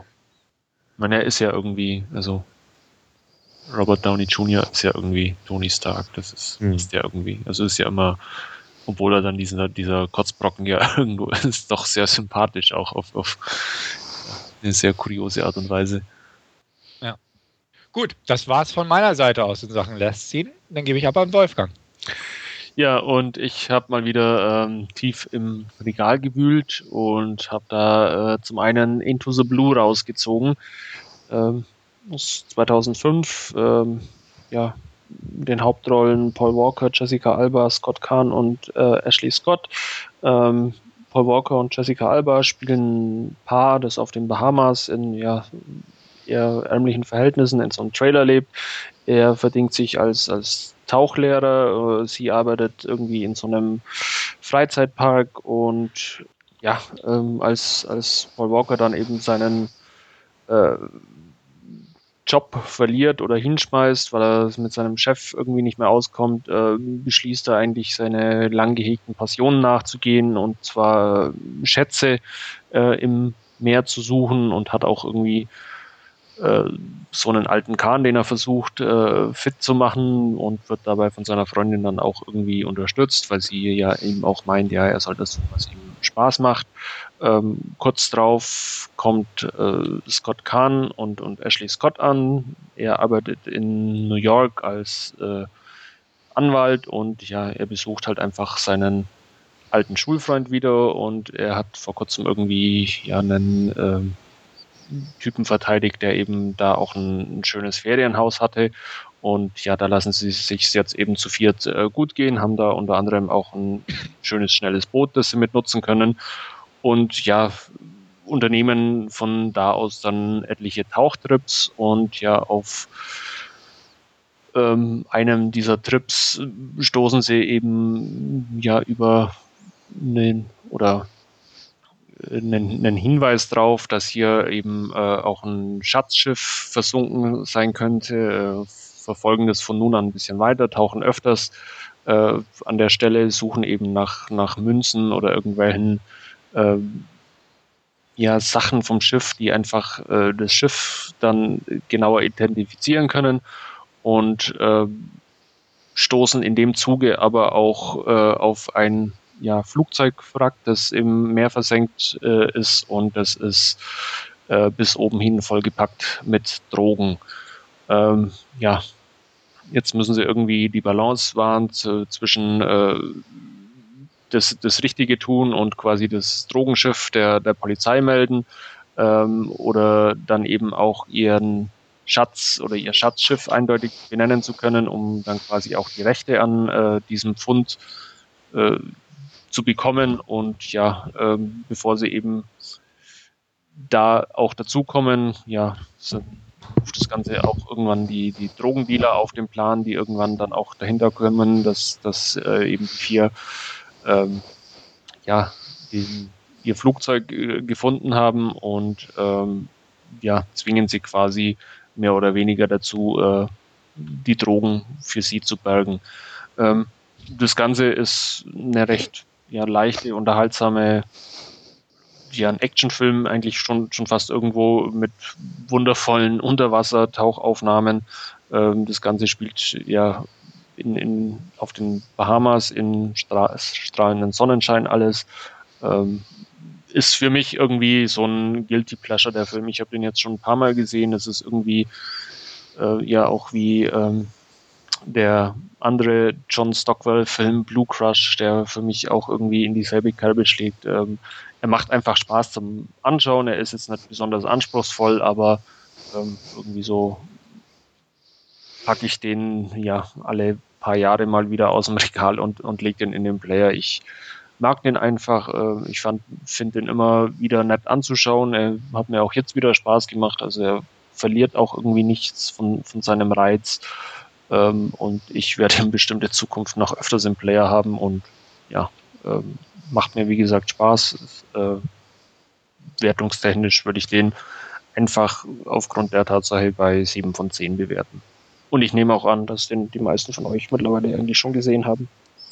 Ähm, mittlerweile ist gut. Ähm, dass ich den das letzte Mal gesehen habe, das ist schon äh, irgendwie eine Ewigkeit her. Ich glaube, das war eine meiner ersten Blu-rays, bin mir da jetzt gar nicht ganz so sicher.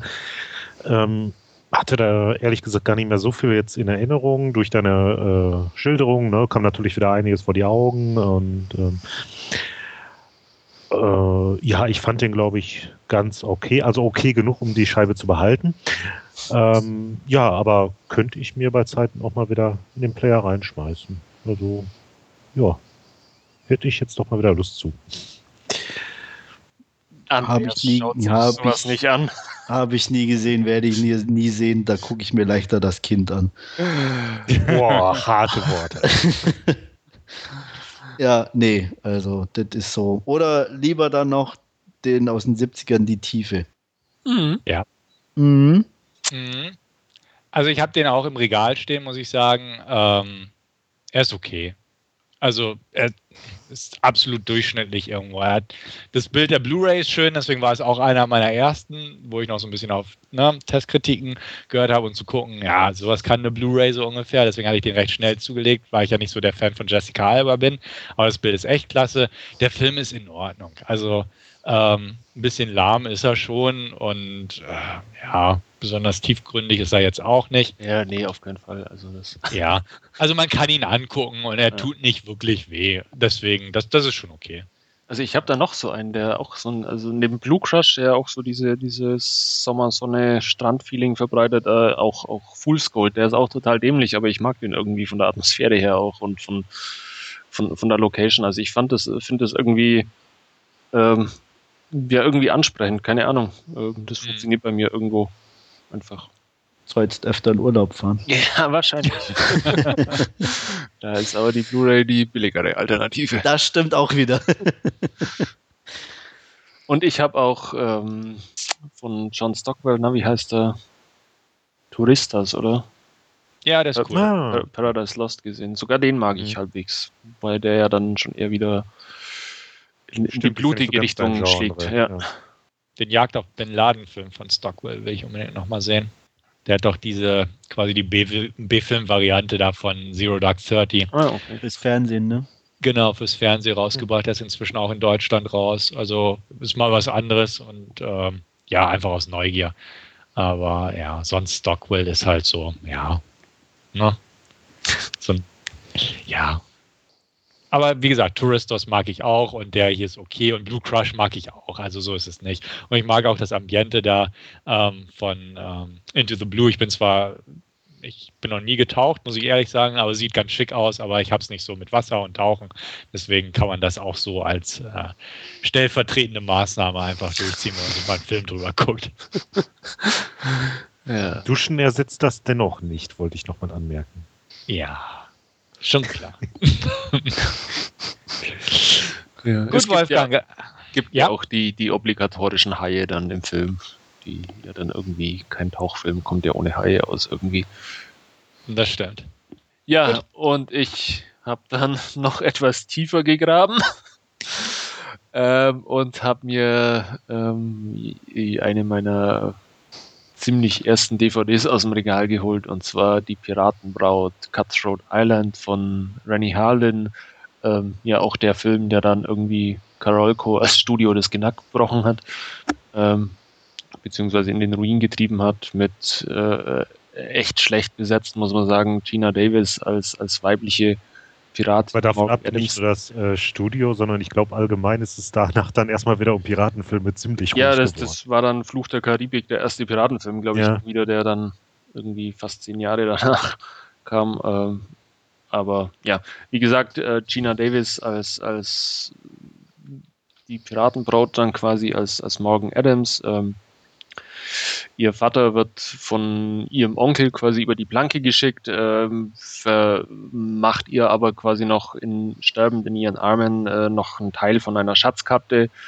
Ähm, ja, sie macht sich dann auf, quasi äh, das Schiff und die Mannschaft ihres äh, Vaters zu übernehmen und äh, die Mannschaft quasi dazu zu bringen, äh, die weiteren Teile der Schatzkarte äh, zu suchen, die eben bei ihrem bösen Onkel, der sehr cool von Frank Langella äh, verkörpert wird, äh, befindet und ähm, ja, braucht zum Entziffern der Schatzkarte unter anderem auch jemanden, ähm, der Latein sprechen kann und da wird sie eben auf ja einen äh, Sklaven oder Gefangenen aufmerksam, der demnächst verkauft werden soll ähm, der Arzt ist und, und auch, Latein sprechen kann. Das ist der ähm, als Betrüger oder Dieb eingeführte Matthew Modine, der ja quasi äh, den Damen auf irgendwelchen Bällen schöne Augen macht und ihnen dabei das Geschmeide äh, vom Hals klaut und ja,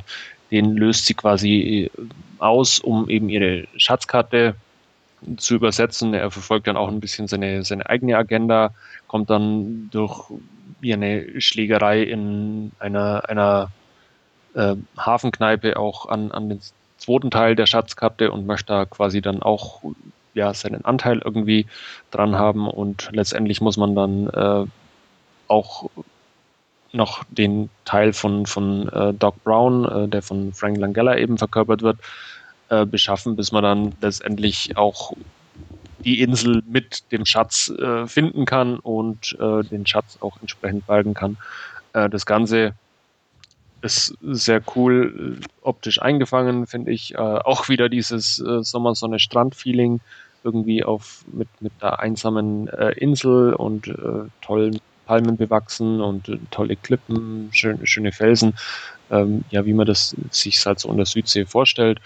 Und ja, äh, ist eigentlich als, als äh, Film, muss man sagen, ganz nett, ist von der Ausstattung auch echt toll äh, gemacht. Äh, die ganzen Sets, die sie da gebaut haben, auch diese ähm, Hafenstadt, die sie dann mit ja, diesem Schiff, beziehungsweise diesen, dieses, diesen Kai, den sie dann mit einem äh, britischen Kriegsschiff in, in Schutt und Asche legen, ähm, ist, ist echt äh, toll umgesetzt, alles wirklich echt gebaut, ohne irgendwelche äh, Computereffekte. Äh, deswegen auch wahrscheinlich so teuer der Film, äh, dass er ja dem Studio quasi ja in, oder das Studio in den Ruin getrieben hat. Äh, Gina Davis, wie gesagt, eher schlecht für die Rolle geeignet, fand ich. Also ich fand, fand die, den ganzen Film immer über irgendwie eher unsympathisch, obwohl die Rolle eigentlich durchaus ja auch ihr Potenzial irgendwo hatte. Ähm, Frank Langella, wie gesagt, schon sehr toll als, als böser Bruder Doc Brown, der auch echt furchteinflößend dann teilweise ist. Und ähm, ja, ist durchaus ganz, ganz nette Unterhaltung, kann man sich mal ansehen. Ähm, ja, macht Spaß irgendwo. Ähm, für mich auch ganz klar ein äh, Guilty Pleasure. Ähm, wobei ich sagen muss, dass ich den das letzte Mal gesehen habe, müsste jetzt auch schon wieder ein paar Jährchen her sein. Ja, an sich äh, starke Frauenrolle mag ich sowieso ganz gerne in Filmen. Ich glaube, Gina Davis mochte ich da auch. Ich hatte da nicht irgendwie so eine größere Abneigung wie jetzt von dir geschildert, aber kann ich glaube, ich, die Zeit ich mochte die, worden glaub sein. Glaube ich nie in keinem Film. Ah, okay. Hm, aber ja, macht einfach Spaß und äh, ja. Also auch mehr so eine Sache, wieder hier Kopf abschalten und dann tut es nicht weh. Genau. Ich habe, glaube ich, den nie ganz gesehen. Also er hat mir nie, nie, nie gestört oder so, aber ja. ähm, ich weiß nicht, immer mal reingeseppt, wenn er, glaube ich, im Free TV mal lief, aber auch nie hängen geblieben. Ja, ich habe den auch schon ewig nicht mehr gesehen, aber so gute Erinnerungen habe ich auch nicht dran. Einfach weil, weiß ich nicht, so die Piratenfilme damals mochte ich auch noch nicht so richtig. Ähm, Fluch der Karibik war ganz nett, weil er einfach modern und netten Humor, zumindest in den ersten Filmen hatte. Und ähm, ja, mit Gina Davis bin ich auch nicht wirklich warm geworden in dem Film, muss ich auch sagen. Ähm, Rennie Harlem mag ich als Regisseur, der kann es gut krachen lassen, mhm. aber einfach, das Ding war einfach so ein klassisches Piratenfilmchen. Ähm, da hatte ich keinen Zugang damals gefunden, als der rauskam. Und ich bezweifle, würde ich es heute gucken, dass ich das jetzt groß mit anderen Augen sehen würde. Ähm, ich habe mal wieder irgendwann zwischendurch mal reingeseppt, als er im Fernsehen lief und ich dachte, ah, den gibt es ja auch, stimmt ja. Aber ja, ist, ist jetzt einer dieser Filme, die. Also muss man nicht gesehen haben. Definitiv. Nö, nö. Nicht unbedingt. Also wer Piratenfilme mag oder meint, es gibt zu wenig auf der Welt, der kann sich den gerne angucken. Und wie du selbst sagst, hat ein paar schicke Explosionen und so drin, wie das Schiff explodiert ja, genau, und, das, und der Hafen. Ja. Also definitiv, da sieht man auch die Action-Handschrift von Harlan und ist, wie du selbst sagst, ähm, auch schön altmodisch produziert das Ganze. Ähm, vom Aufwand her schick anzusehen, klar, aber ja, ist Geschmackssache, definitiv. Ja. ja. Und Andreas wird sich wahrscheinlich eher wieder das Kind anschauen. Hm, naja, in dem Fall nicht unbedingt. Also ah, ich würde okay. mir auf jeden Fall lieber die Piratenbraut wie äh, die Jessica Alba angucken. Uh. Gut, ähm, das war es dann auch schon von meiner Seite. Gut, Gut bleibt, dann bleibt noch einer. Stimmt. äh, dann mache ich mal weiter. Ähm, bei mir stehen auch zwei Filme auf meiner zuletzt gesehen Liste. Den Anfang dabei macht Texas Chainsaw 3D in 2D. Ähm, habe ich mir äh, über iTunes geholt, die Unrated-Fassung. Jetzt im Vorfeld habe ich jetzt erfahren, dass hier gar nicht die äh, Unrated oder ich glaube überhaupt gar nicht auf Scheibe draußen ist, ne, sondern nur äh, on Demand, oder? Wie war's? Genau, definitiv hm. gibt es die bisher noch auf keiner Veröffentlichung, sondern hm. ist wirklich nur on Demand zu haben. Okay, gab ja mittlerweile einiges an äh, äh, Texas Chainsaw-Filme, dann hatten wir das äh, Bay-Filmchen, dann gab es äh, dazu eine Fortsetzung. Natürlich hatten wir in den 70er schon ähm, einen Film mit Fortsetzung und äh, dieser Texas Chainsaw hier, der knüpft an den allerersten an aus dem äh, Jahre 74. Und zwar fängt er damit an, dass ja ein äh, Lynchmob sich über ähm, ja, diese Backwood-Familie da äh, hermacht, das äh, ja, Haus in Schutt und Asche legt quasi. Ähm, und äh, ja, zwei Überlebende hinterlässt, ein äh, Neugeborenes und äh, ja, klar, natürlich äh, Leatherface. So, dann gibt es an der Stelle einen äh, Schnitt und das Ganze springt dann äh, 20 Jahre weiter. Aus dem äh, Neugeborenen ist dann äh, Heather geworden, die erfährt dann auch prompt, dass sie eigentlich äh, adoptiert worden ist und ihre ähm, äh, Großmutter äh, ihr ein ähm, ja, ein nee, nicht Villa, äh, mehr so ähm, Herrenhaus äh, hinterlassen hat. Und ja, da schnappt sie sich dann prompt ihre Freunde und ja, macht sich dann auf den Weg dahin und will sich dann mal das Erbe anschauen. ist natürlich jetzt nicht alles so Friede, Freude, Eierkuchen, huhu, ich habe hier ein tolles Häuschen, denn ja, stellt sich dann raus, äh, ja, der Keller ist nicht ganz unbewohnt und dort ja, begegnet uns dann über kurz oder lang ihr Cousin, besagter Leatherface, der dann freigelassen wird. Ja, dann nimmt das ja, Geschnetzel so ein bisschen seinen Lauf. Kann man sich soweit ja, anschauen schon. Am Ende äh, ja, gibt es dann nochmal so einen kleinen Twist. Ist jetzt nicht so der Brüller. Splattermäßig gibt es das ein oder andere, allerdings auch sehr erkennbare CGI. Äh, versucht zu kaschieren, wurde das dann auch so ein bisschen mit den nicht ganz so aufwendigen Effekten. Als dann ein Opfer dann doch äh, zerlegt wird, äh, wird das Ganze dann jetzt nicht im, aus der Entfernung gezeigt, sodass man halt den ganzen Körper sieht, sondern jetzt halt nur so gezielt die Stelle im äh, Bauchbereich. Und äh, ja, als das nachher so ein bisschen rauszoomt, da hat man dann doch schon wieder die sichtbaren CGI. Das ist dann ein bisschen unschön. Insgesamt, ähm, ja, macht schon ja, Spaß. Ich meine, irgendwie unterhaltsam, man kann sich anschauen. Hab schon schlechtere Filme gesehen. Wirklich gut würde ich den jetzt auch nicht bezeichnen. Aber ich habe jetzt die investierte Zeit da nicht bereut. Aber ich denke mal, wenn man mit äh, entsprechenden Erwartungen dran geht, passt das irgendwie schon. Also ich habe ja nichts Gutes drüber gehört, muss ich sagen. Geht mir auch so. ich werde man sicher irgendwann mal gucken, wirklich, aber, aber ja, ich werde mir auch garantiert mal angucken, einfach weil ich neugierig bin. Ähm, ähm, ich mochte die alten Filme nicht so gern und ähm, fand. Von die, welchen alten sprichst du jetzt? Die, die ersten vier. Sagen wir es okay. mal so. Die ersten vier und dann kamen ja die Platinum Dooms, äh, mhm. Michael Bay-Dinger, die fand ich ganz brauchbar. Ich bin bis heute Fan des ersten Remakes und The Beginning fand ich ein so, äh, solides Prequel zu dem Film. Ähm, ich mal wieder anschauen. Den habe ja. ich gar nicht mehr so präsent. Und einfach weil ich dieses Moderne und so mag und einfach die, die äh, Art von Base-Produktion, also die, die Regisseure, die er dafür angeheuert hat und so, das passte schon ganz gut und waren schick, aber doch brutal und ähnliches. Und ja, jetzt dieses, ne, wir gehen nochmal aufs Alte zurück und die alten Leute wollen auch noch ein bisschen was vom Kuchen abhaben, hätte ich fast gesagt. Ähm, ja, fand ich okay. Und der Trailer hat mich jetzt nicht umgehauen und wie Andreas auch schon so treffend erwähnt hat, ich habe auch nichts Gutes über diesen Film gehört, was schon mal echt hart ist, weil so manche Hardcore-Horror-Junkies haben sich total drauf gefreut und ah, die mochten die Bay-Dinger nicht und endlich wieder Back to the Roots und waren auch alle plötzlich enttäuscht. Also ist kein gutes Zeichen, aber als, als Horror-Fan werde ich mir den natürlich mal angucken. Bin gespannt.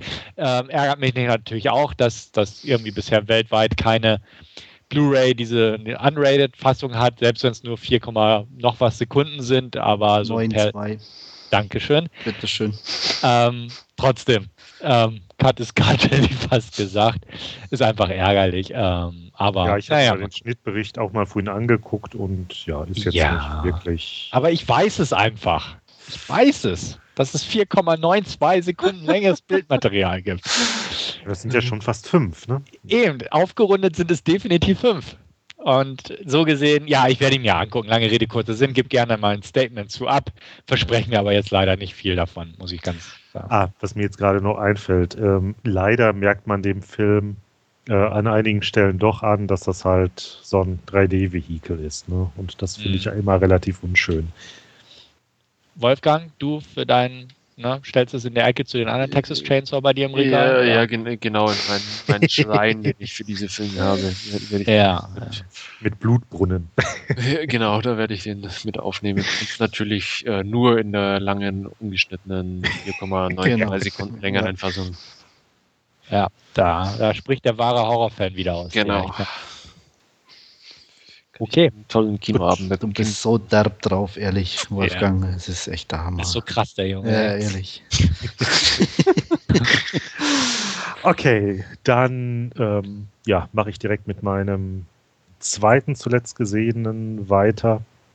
Ja, ein Film, den ich mir im Gegensatz zu dem anderen äh, sehr gerne öfters ansehe, ähm, liegt auch schon ein bisschen zurück, die äh, Kinoauswertung, und zwar aus dem Jahre 2005, Elizabethtown. Regie Cameron Crowe. Ähm, ja, vorweg äh, kommt ja nicht an Crows Almost Famous zum Beispiel ran, aber ja, dazu später vielleicht noch ein bisschen was. Ähm, zur Handlung, ja, äh, Drew Baylor, hier gespielt von Orlando Bloom, ähm, ja, muss feststellen, dass es vielleicht doch nicht so eine gute Idee war, einen Schuh nach dem Vorbild eines Rochen zu designen. Ähm, ja, anfangs als äh, ja, Newcomer, Überflieger da in der äh, Firmes etabliert mit seinem äh, Chef Alec Baldwin. Äh, sieht sich da jetzt mit einem ja, Desaster äh, unvorstellbaren Ausmaßes konfrontiert. Äh, Firma muss alle Schuhe zurückrufen. Weshalb genau wird im Film selber gar nicht erklärt. Und äh, die Firma erleidet dadurch einen Verlust von knapp einer Milliarde Dollar. Setzt a lot of million, wie äh, Drew ähm, oder mal kommentiert. Äh, völlig am Boden zerbrochen, äh, schildert allen gegenüber, ja, ja, mir geht's gut. Ähm, kommt dann zu Hause an, stellt erstmal seinen ganzen Krempel vor die Wohnung, hat jetzt äh, vor seinem ja, Dasein ein Ende zu setzen, schnappt sich da seinen Heimtrainer, versucht das mit einem äh, Küchenmesser zu kombinieren. Diese Konstruktion schlägt allerdings auch äh, fehl. Und gerade in dem Moment, wo er das Ganze dann doch nochmal irgendwie fixen will, ähm, klingelt dann das Telefon. Äh, seine Schwester teilt ihm dann aufgelöst mit, dass äh, ihr Vater verstorben ist und er nun in seine Heimatstadt fliegen soll, Elizabethtown in Kentucky, um dann dort die äh, sterblichen Überreste seines Vaters heimzubringen. Äh, in dem Flugzeug äh, begegnet ihm dann die Stewardess Claire, gespielt von Kirsten Dunst die ihn dann direkt auch in einem zu äh, durch äh, zutextet, äh, unterhalten sich über äh, Vornamen und er wird mehrfach darauf hingewiesen, dann wenn er dann dort ist, auch ja nicht die äh, Abfahrt auf die 60B äh, zu verpassen. Ja, verabschieden sich. Ähm, Wie es kommt, verpasst er natürlich nachher diese Ausfahrt. Äh, trifft dann irgendwann bei seinen Verwandten ein, die noch alle als ja, Helden fast begrüßen, weil er ja ne, in der großen Stadt war und ja hier an den Schuhen gebastelt hat und was weiß ich nicht, denn ähm, dass das Ganze in die Hose ging, wissen die auch noch gar nicht. Äh, erst ein paar Tage später soll das dann in einem großen Business-Magazin äh, mit seinem Interview bekannt werden. Äh, da plätschert der Film eigentlich jetzt äh, eine ganze Weile vor sich hin. Äh, Drew telefoniert ausführlich nachher mit Claire, die ihm natürlich seine Telefonnummer gegeben hat. Die beiden kommen sich übers Telefon ein bisschen näher, treffen sich auch, Wege kreuzen sich dann nochmal. Ja, sehr viel Dialog natürlich in dem Ganzen führt dann nachher auch äh, dahin, überspringe ich jetzt mal einiges, zum äh, Ende hin, so, ich weiß nicht, letzte halbe Stunde, 20 Minuten, kriegt das Ganze dann doch nochmal einiges an äh, Roadmovie-Charakter, da er dann nochmal eine äh, Straßenkarte bekommt, äh, kombiniert mit äh, besonderen Sehenswürdigkeiten, die er dann aufsuchen soll verknüpft mit äh, einigen CDs, die er für die Reise bekommt. Und äh, da merken wir natürlich auch wieder Cameron Crowe. Äh, von der Musik her, ähm, ja, wieder ganz stark. Jetzt nicht nur während dieses äh, Roadtrip-Segments, sondern auch durch den ganzen Film. Das Ding hat ja, glaube ich, auch irgendwie, wie war es, zwei Soundtracks und den Score. Äh, weiß nicht, ich habe jedenfalls alle drei hier. Ähm, insgesamt der Film, also äh, gehört nicht zu Crows äh, besten, trotzdem einer meiner Favoriten. Ähm, ja, äh, Kirsten Dunst äh, zum Niederknien hier in dem Film ist einfach so ein schöner, ja, Feel-Good-Movie und äh, ja, den schmeiße ich mir so alle Nase lang mal rein. Ja, finde ich sehr sympathisch, den Film. Die Charaktere, auch wenn äh, ja, Orlando Bloom da jetzt nicht hundertprozentig passt, gefällt mir jedenfalls. Und ach, äh, da fällt mir gerade ein, ich habe auch zum Vorfilm noch gar keine Wertung abgegeben. Ähm, Schiebe ich an der Stelle eben nach. Ähm, Texas Chainsaw, äh, würde ich mal sagen, 5 von 10 hier bei Elizabethtown. Ähm, subjektiv ja, 9 bis sogar vielleicht eine 10. Objektiv, hm, ja, sind wir da vielleicht auch bei einer 6, 7. Ja, das ist einer dieser Filme, die ich mir noch nie angeguckt habe, muss ich ganz ehrlich sagen. Ich hatte auch damals nicht viel drüber gehört. Ja. Ähm, ich bin auch nicht so ein Fan von Cameron Crowe, muss ich auch sagen. Ich habe ein paar von ihm gesehen, nicht alle. Ähm, die waren alle in Ordnung irgendwo. Aber ich na, wie gesagt, ich wüsste jetzt nicht mehr so seine große Handschrift in Anführungsstrichen. Ja. Ähm, mein Liebster von ihm ist immer noch Vanilla Sky, der aber nicht wirklich, glaube ich, seine Handschrift trägt, sondern einfach die des Originals irgendwo Hollywood-typisch aufgearbeitet. Ähm, Elizabeth Town, da bin ich irgendwie immer drum rumgekommen, muss ich sagen. Also, ähm, vielleicht mal im Fernsehen, wenn er mir über den Weg läuft. Der lief garantiert auch schon ein paar Mal, aber da ist er mir wohl nicht über den Weg gelaufen. Ähm, hat aber irgendwie nie so richtig mein Interesse erwecken können, dass ich den jetzt irgendwie aktiv mir raussuche und angehe. Also dementsprechend mal gucken, eines Tages bestimmt, aber davon gibt es halt so viele Filme, die eines Tages vielleicht mal geguckt mhm. werden. Und in diese Kategorie fällt er einfach für mich. Da hilft es auch nicht, seine lobenden Worte gerade vernommen zu haben, aber wie gesagt, vielleicht mal eines Tages und dann gebe ich auch gerne mal eine Rückmeldung, aber ja, mal schauen. Nix für mich. Wolfgang? Äh, könnte mal so ein Leihkandidat sein. Ich glaube, ich werde mal das auf, auf die Leihliste setzen, aber ich habe den, wie gesagt, bis jetzt auch noch, noch nicht gesehen. Ja, ich okay. weiß, ich bin glaube ich, so. damals auch irgendwie per Zufall drüber gestolpert. Aber gut. bitte, Stefan, du wolltest gerade überleiten. Ich wollte gerade überleiten, aber gut, dann mache ich das jetzt. Ähm, wir haben nämlich auch noch ein Hauptreview natürlich vorbereitet. Und zwar Lawless. Und dazu hören wir auch gerne jetzt nochmal eine Inhaltsangabe. Ja, die werde ich liefern, so gut ich das kann. Ähm, wir befinden uns ähm, Ende der 20, Anfang der 30er Jahre in Franklin County, Virginia. Äh, Great Depression Zeit, äh, Schwarzbrennerei, ähm, ja, das übliche Spielchen. Wir haben drei Brüder, die Bondurants, die hier ähm, ja ein, gewissen, ein gewisses Ansehen genießen, auch ähm, ihren äh, selbstgebrannten auf den Markt bringen und eigentlich ein relativ gutes Auskommen haben. Forrest Bondurant ist sozusagen der älteste und Anführer der Brüder. An seiner Seite Howard, der eher schweigsame und zulangende Typ. Und dann gibt es noch den kleinen, schwächlichen Bruder Jack, ähm, der gerne mehr wäre und gerne mehr teilnehmen würde an den Aktivitäten, die ihm aber verwehrt bleiben, weil er einfach äh, nichts auf die Reihe bringt und eben auch eher der kleine, schwächliche Bruder ist. Ähm, eines Tages kommt ein neuer mh, mm, an, sozusagen Staatsanwalt in die Gegend. An seiner Seite hat er einen Deputy, oh, Entschuldigung, Special Deputy, mhm. Charles Rakes, ähm, gespielt von ähm, dem vorhin schon erwähnten Guy Pierce.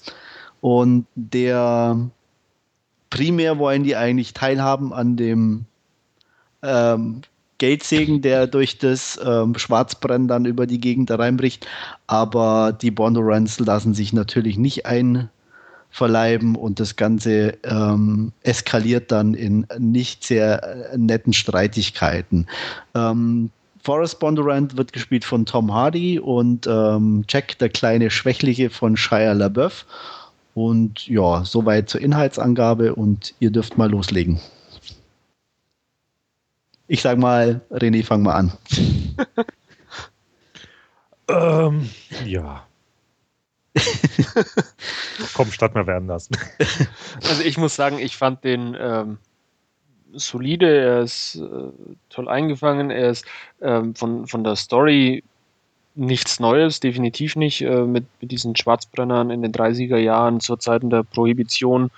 Ähm, er ist er hat mit, mit Guy Pierce einen in Anführungszeichen herrlichen Bösewicht, der eigentlich auf der guten Seite des Gesetzes steht, aber ja, da auch ab und zu die Grenzen übertritt.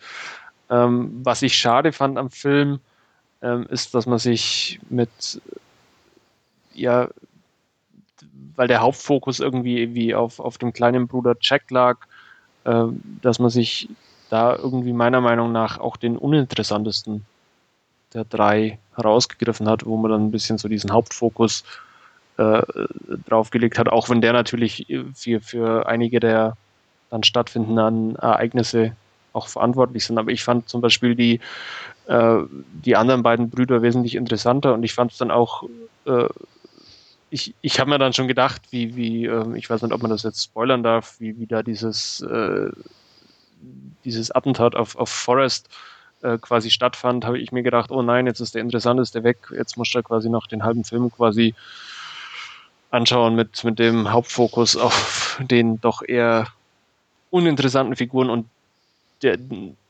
eine, eine Figur, die ich von per, per se äh, eigentlich nicht mag, weil ich, ich mag dumme Figuren im, im Film nicht. Ich finde es immer schmerzhaft, dazu zu schauen. Äh, zu den Figuren fällt mir jetzt gerade noch was ein. Ähm, wo du sagtest, ja, äh, ne, und dann ist der weg.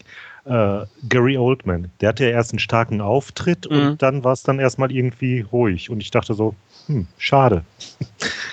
Ne, weil der war dann erst echt eine Weile nicht mehr zu sehen und so ein wirklich äh, große Rolle war es dann auch nicht, im Gegensatz dazu, wie es halt angekündigt war, ne, durch das Auftreten. Also fand ich so ein bisschen verheizt irgendwie.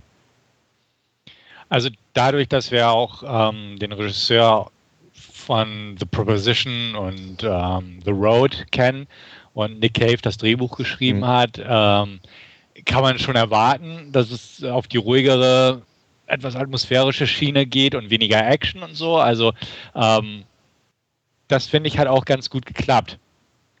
Aber ich gebe euch recht, also da gibt es ein paar Probleme. Die ich, ja, ich weiß nicht. Ich glaube, ich habe auch gerade ein paar Tonschwierigkeiten.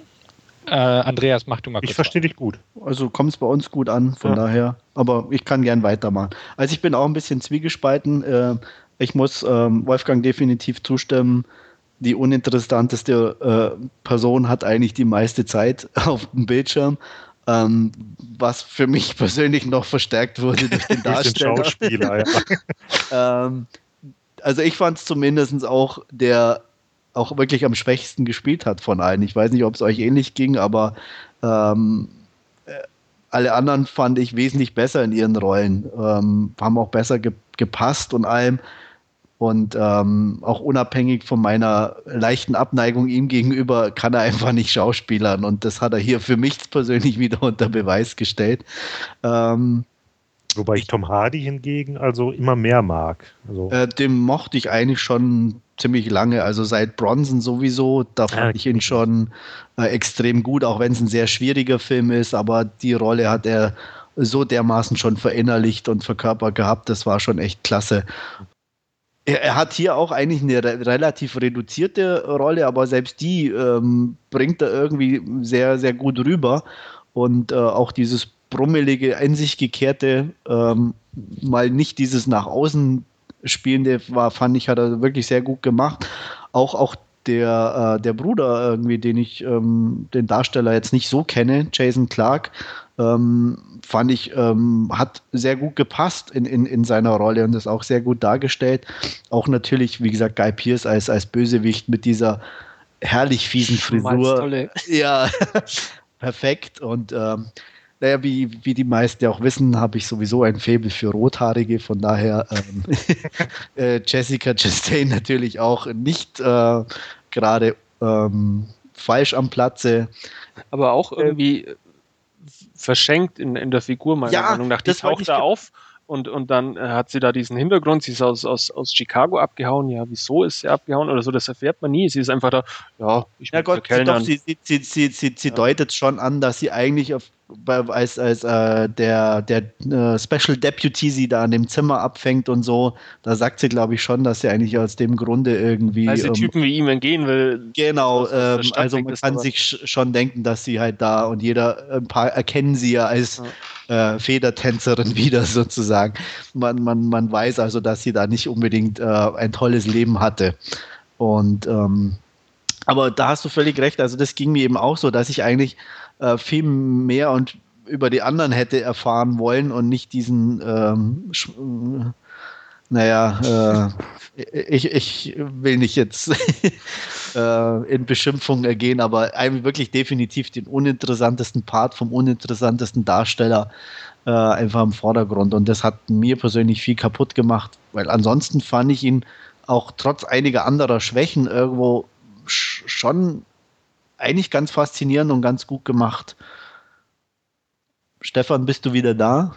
Ja, ich war ja da, aber ich konnte okay. euch nicht mehr hören. Achso, okay. Inzwischen kann ich das wieder und irgendwie habe ich ins Nichts gesprochen und das kam mir irgendwie blöd vor. Ja. Ähm, nee, ich, ich sehe das auch so. Ich kann verstehen, warum sie ähm, die die Rolle von ähm, Shire da als Hauptfigur rausgewählt haben, sage ich mal, oder beziehungsweise herausgestellt haben, weil er eigentlich die einzige Figur ist, die sowas wie eine Wandlung mitmacht. Also ja. ähm, Tom Hardys Figur bleibt Tom Hardys Figur von Anfang bis Ende. Ja. Ähm, der andere Bruder auch und er hat wenigstens irgendwo eine Wandlung durchgemacht. Ähm, mag man drüber denken, wie Shire sie verkörpert hat. Und ja, sie ist auch klischeehaft ausgefallen, diese Wandlung, klar. Aber da passiert zumindest etwas. Ähm, ich fand ihn jetzt nicht so schlecht verkörpert von Mr. LaBeouf. Ähm, war in Ordnung. Meiner Meinung nach, ich habe auch per se nichts gegen ihn. Ähm, Tom Hardy hat in Ordnung gespielt, aber auch so auf seine eigene Weise. Also wirklich herausragend war es meiner Meinung nach auch nicht. Und das gilt so für das Gesamte, bis auf Guy Pierce. Guy Pierce hat halt ähm, ja, halt einen coolen Bösewicht irgendwo gegeben, wo ich in den Trailern schon die Befürchtung hatte, dass er da ein bisschen zu sehr over the top geht im Vergleich zum anderen. Aber es passte dann doch irgendwie, weil es einfach ähm, Kontrast war. Und das passte auch so ein bisschen. Er kommt aus der Großstadt und hat halt so dieses, dieses ganz seltsame an sich.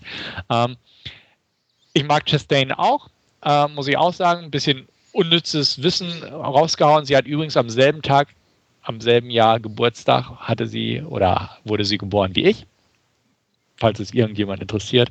Uh. Ähm, da habt ihr ja schon was gemeinsam. Ja, da haben wir was gemeinsam, ja.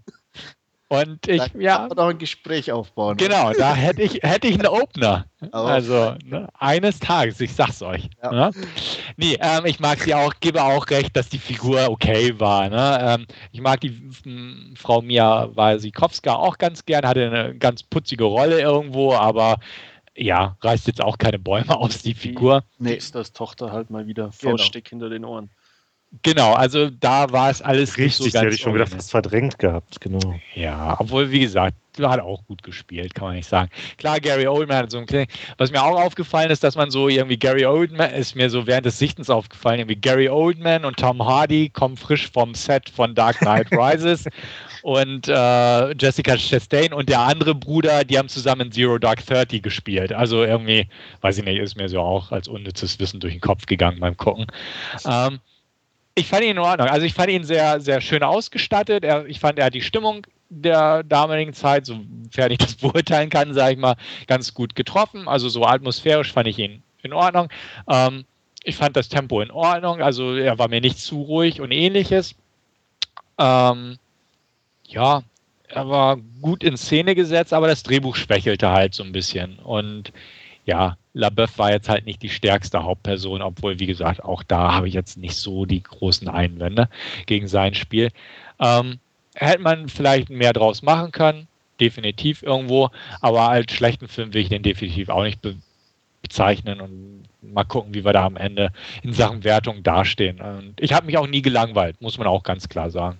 Ja, das kann ich unterschreiben. Also, wie gesagt, ich fand eigentlich recht gut gemacht. Ähm, wie ging es euch so mit dem doch äh, etwas, also zumindest am Anfang ungewöhnlichen Kontrast, so äh, alte Zeit, Digitalaufnahme? War okay. Also hat mich jetzt nicht gestört. Nee, wenn du es jetzt nicht angesprochen hättest, dann.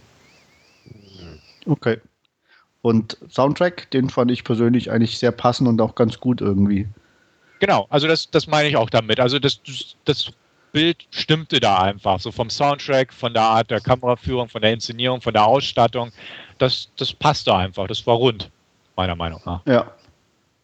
Ich habe echt kein Ohr für Musik. Äh, geht, ich könnte nicht sagen, wie der Soundtrack zu dem Film war. Er, er, muss scheinbar gepasst haben, weil er ist mir nicht negativ aufgefallen. Aber echt kein, kein Ohr für, für Musik, dass ich jetzt sagen könnte, oh, war so toll und ja auch das orchestrale Score hier war, war so schön. Also nee, aber das war halt so ja. passend für die Zeit, so dieses ja. bisschen Hillbilly ähm, genau. Richtung und ähm, aber easy, äh, also so, ja. so ein bisschen wie bei Oh Brother, How Art Thou oder so, da ja, so in die Richtung. Ja. ja. Nee, deswegen. Also das, das passte schon. Drehbuchtechnisch, das ist so mein, mein Problem damit so ein bisschen. Ja, also wie gesagt, so die Gewichtung der einzelnen Rollen genau. war ähm, nicht so ganz, ich sag mal, un, un, unserem Geschmack nach. Ja. Aber, aber, aber nachvollziehbar, wie gesagt, wie du angesprochen hast. Also ohne das hätte ja eigentlich nur jeder seine Rolle zu Ende gespielt und ähm, trotzdem war ein bisschen zu sehr und er, er, hat, es war einfach auch zu nervig irgendwie. Das war so dieses, er einfach auch halt irgendwie, der, der Dümmste hat die meiste Screentime. So, also, mhm. Hm.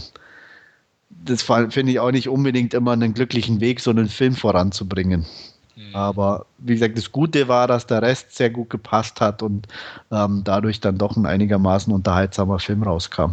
Ja, auch die Gewaltdarstellung fand ich in Ordnung, also eigentlich gut, ohne dass es jetzt falsch klingen soll. Ähm, sie war halt nicht stilisiert oder so. Nee, das war auch so passend irgendwie, ne? Also auch, auch so die, die, die Einschüsse und so wirkte alles ähm, den, den Waffen entsprechend, sage ich jetzt mal. Genau, wir haben keine Zeitlupenballereien gehabt und solche Sachen. Nee. Und nicht jeder ist gleich draufgegangen. Und das war ja auch eine ganz, ganz lustige Anspielung auf seine, seine Unbesiegbarkeit von der Hauptfigur, die ja, ja da so ein bisschen immer fast verklärt wurde, sage ich mal. Ja. Ähm, deswegen, das, das war ja auch in Ordnung. Auch am Ende einfach, ähm, wo manche vielleicht sagen, äh, warum treffen die sich nicht oder gehen alle drauf oder was weiß ja. ich.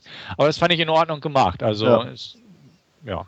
ja. kein, kein Bruce Willis, ich schieße mit zwei Kanonen gleichzeitig mich, mich durch die Prohibition oder so. Aber die Tommy Gun war natürlich drin.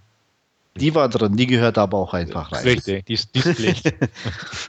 vor allem so der Besuch der, der Tommy Gun von der Stadt auf dem Land so, ne? Das war schon äh, und auf dem Land dann doch eher die, die, die Shotguns und die Pistolen. Ja. Das fand ich schon auch recht, recht nett. Also wie gesagt, insgesamt ähm, ähm, reut es mich nicht. Ich habe ja auch, äh, weiß nicht, ob ihr nur geliehen oder gekauft habt. Ich habe mir ja gekauft, gekauft. und ähm, ja. bin ähm, auch absolut glücklich damit in dem Sinne und werden auch nicht weiterverkaufen. Kann man auch vorstellen, den mal wieder anzugucken ähm, trotz Shia und ähm, wertungstechnisch, um es mal vorwegzunehmen, bin ich bei einer 7 von 10. Bin ich auch.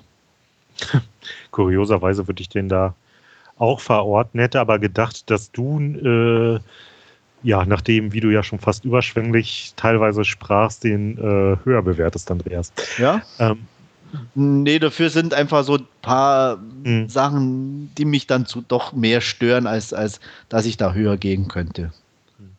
Aber jetzt so in äh, Sachen Hillcode, da äh, steht The Road doch für mich äh, deutlich drüber. So von der Atmosphäre und allem war das doch so mehr. Nee, mir nicht, weil ja. The Road war ich extrem enttäuscht.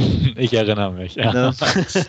Ich mag Proposition wahnsinnig gerne. Ich finde das ich ein super Western. Also ich, der, der, hat auch so dieses, diese ruhige Atmosphäre. Der hat ein paar extrem gute Einstellungen. Ähm, den, den mag ich sehr, sehr gerne. Deswegen hatte ich auch wirklich hohe Erwartungen an The Road, vielleicht zu hohe, wer weiß. Ähm, aber ich hatte auch das Buch dann gelesen und fand das Buch auch wesentlich besser. Und ähm, ja, bin, das habe ich äh, mehrere Awards äh, gelesen ja. gehabt schon, dass das Buch doch besser sein soll. Ja, und ähm, wie gesagt, war da auch mit ein paar Entscheidungen im Film dann nicht so einverstanden und, und eher enttäuscht. Und ähm, deswegen, ja, also würde ich Lawless sogar noch knapp über The Road ansetzen. Also Wolfgang, ich hatte äh, Lawless äh, nur geliehen, ähm, wird den mit 6 von 10 bewerten und bin eigentlich auch froh, dass ich ihn nicht gekauft habe, muss ich ganz ehrlich sagen, weil ich glaube nicht, dass ich mir den nochmal ähm, anschauen werde. dann lieber Into the Blue. Genau, genau. Es sei dir gegönnt. Dankeschön. So bin ich. ja. Ähm, gut, da sind wir uns ja fast einig. Würde ich so sagen, ja. Nett. Sonst noch irgendwas Abschließendes? Wir werden uns wiederhören. Das hoffe ich auch. Vielleicht auch weiterhin in dieser erweiterten, Schrägstrich, ursprünglichen Form mit dir, René. Was sagst du dazu? Das würde ich hoffen.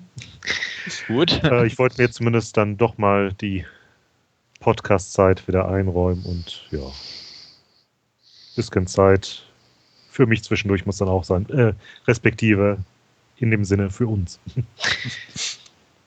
Ja, sehr schön. Hat mich gefreut, dass ihr zugehört habt, liebe, liebe Zuhörerschaft. Und ähm, würde mich dann auch freuen, wenn ihr nächstes Mal und übernächstes Mal und so weiter wieder mit von der Partie seid. Ähm, in diesem Sinne, schönen Dank fürs Zuhören. Bis zum nächsten Mal. Macht's gut. Und tschüss. Ciao. Ciao.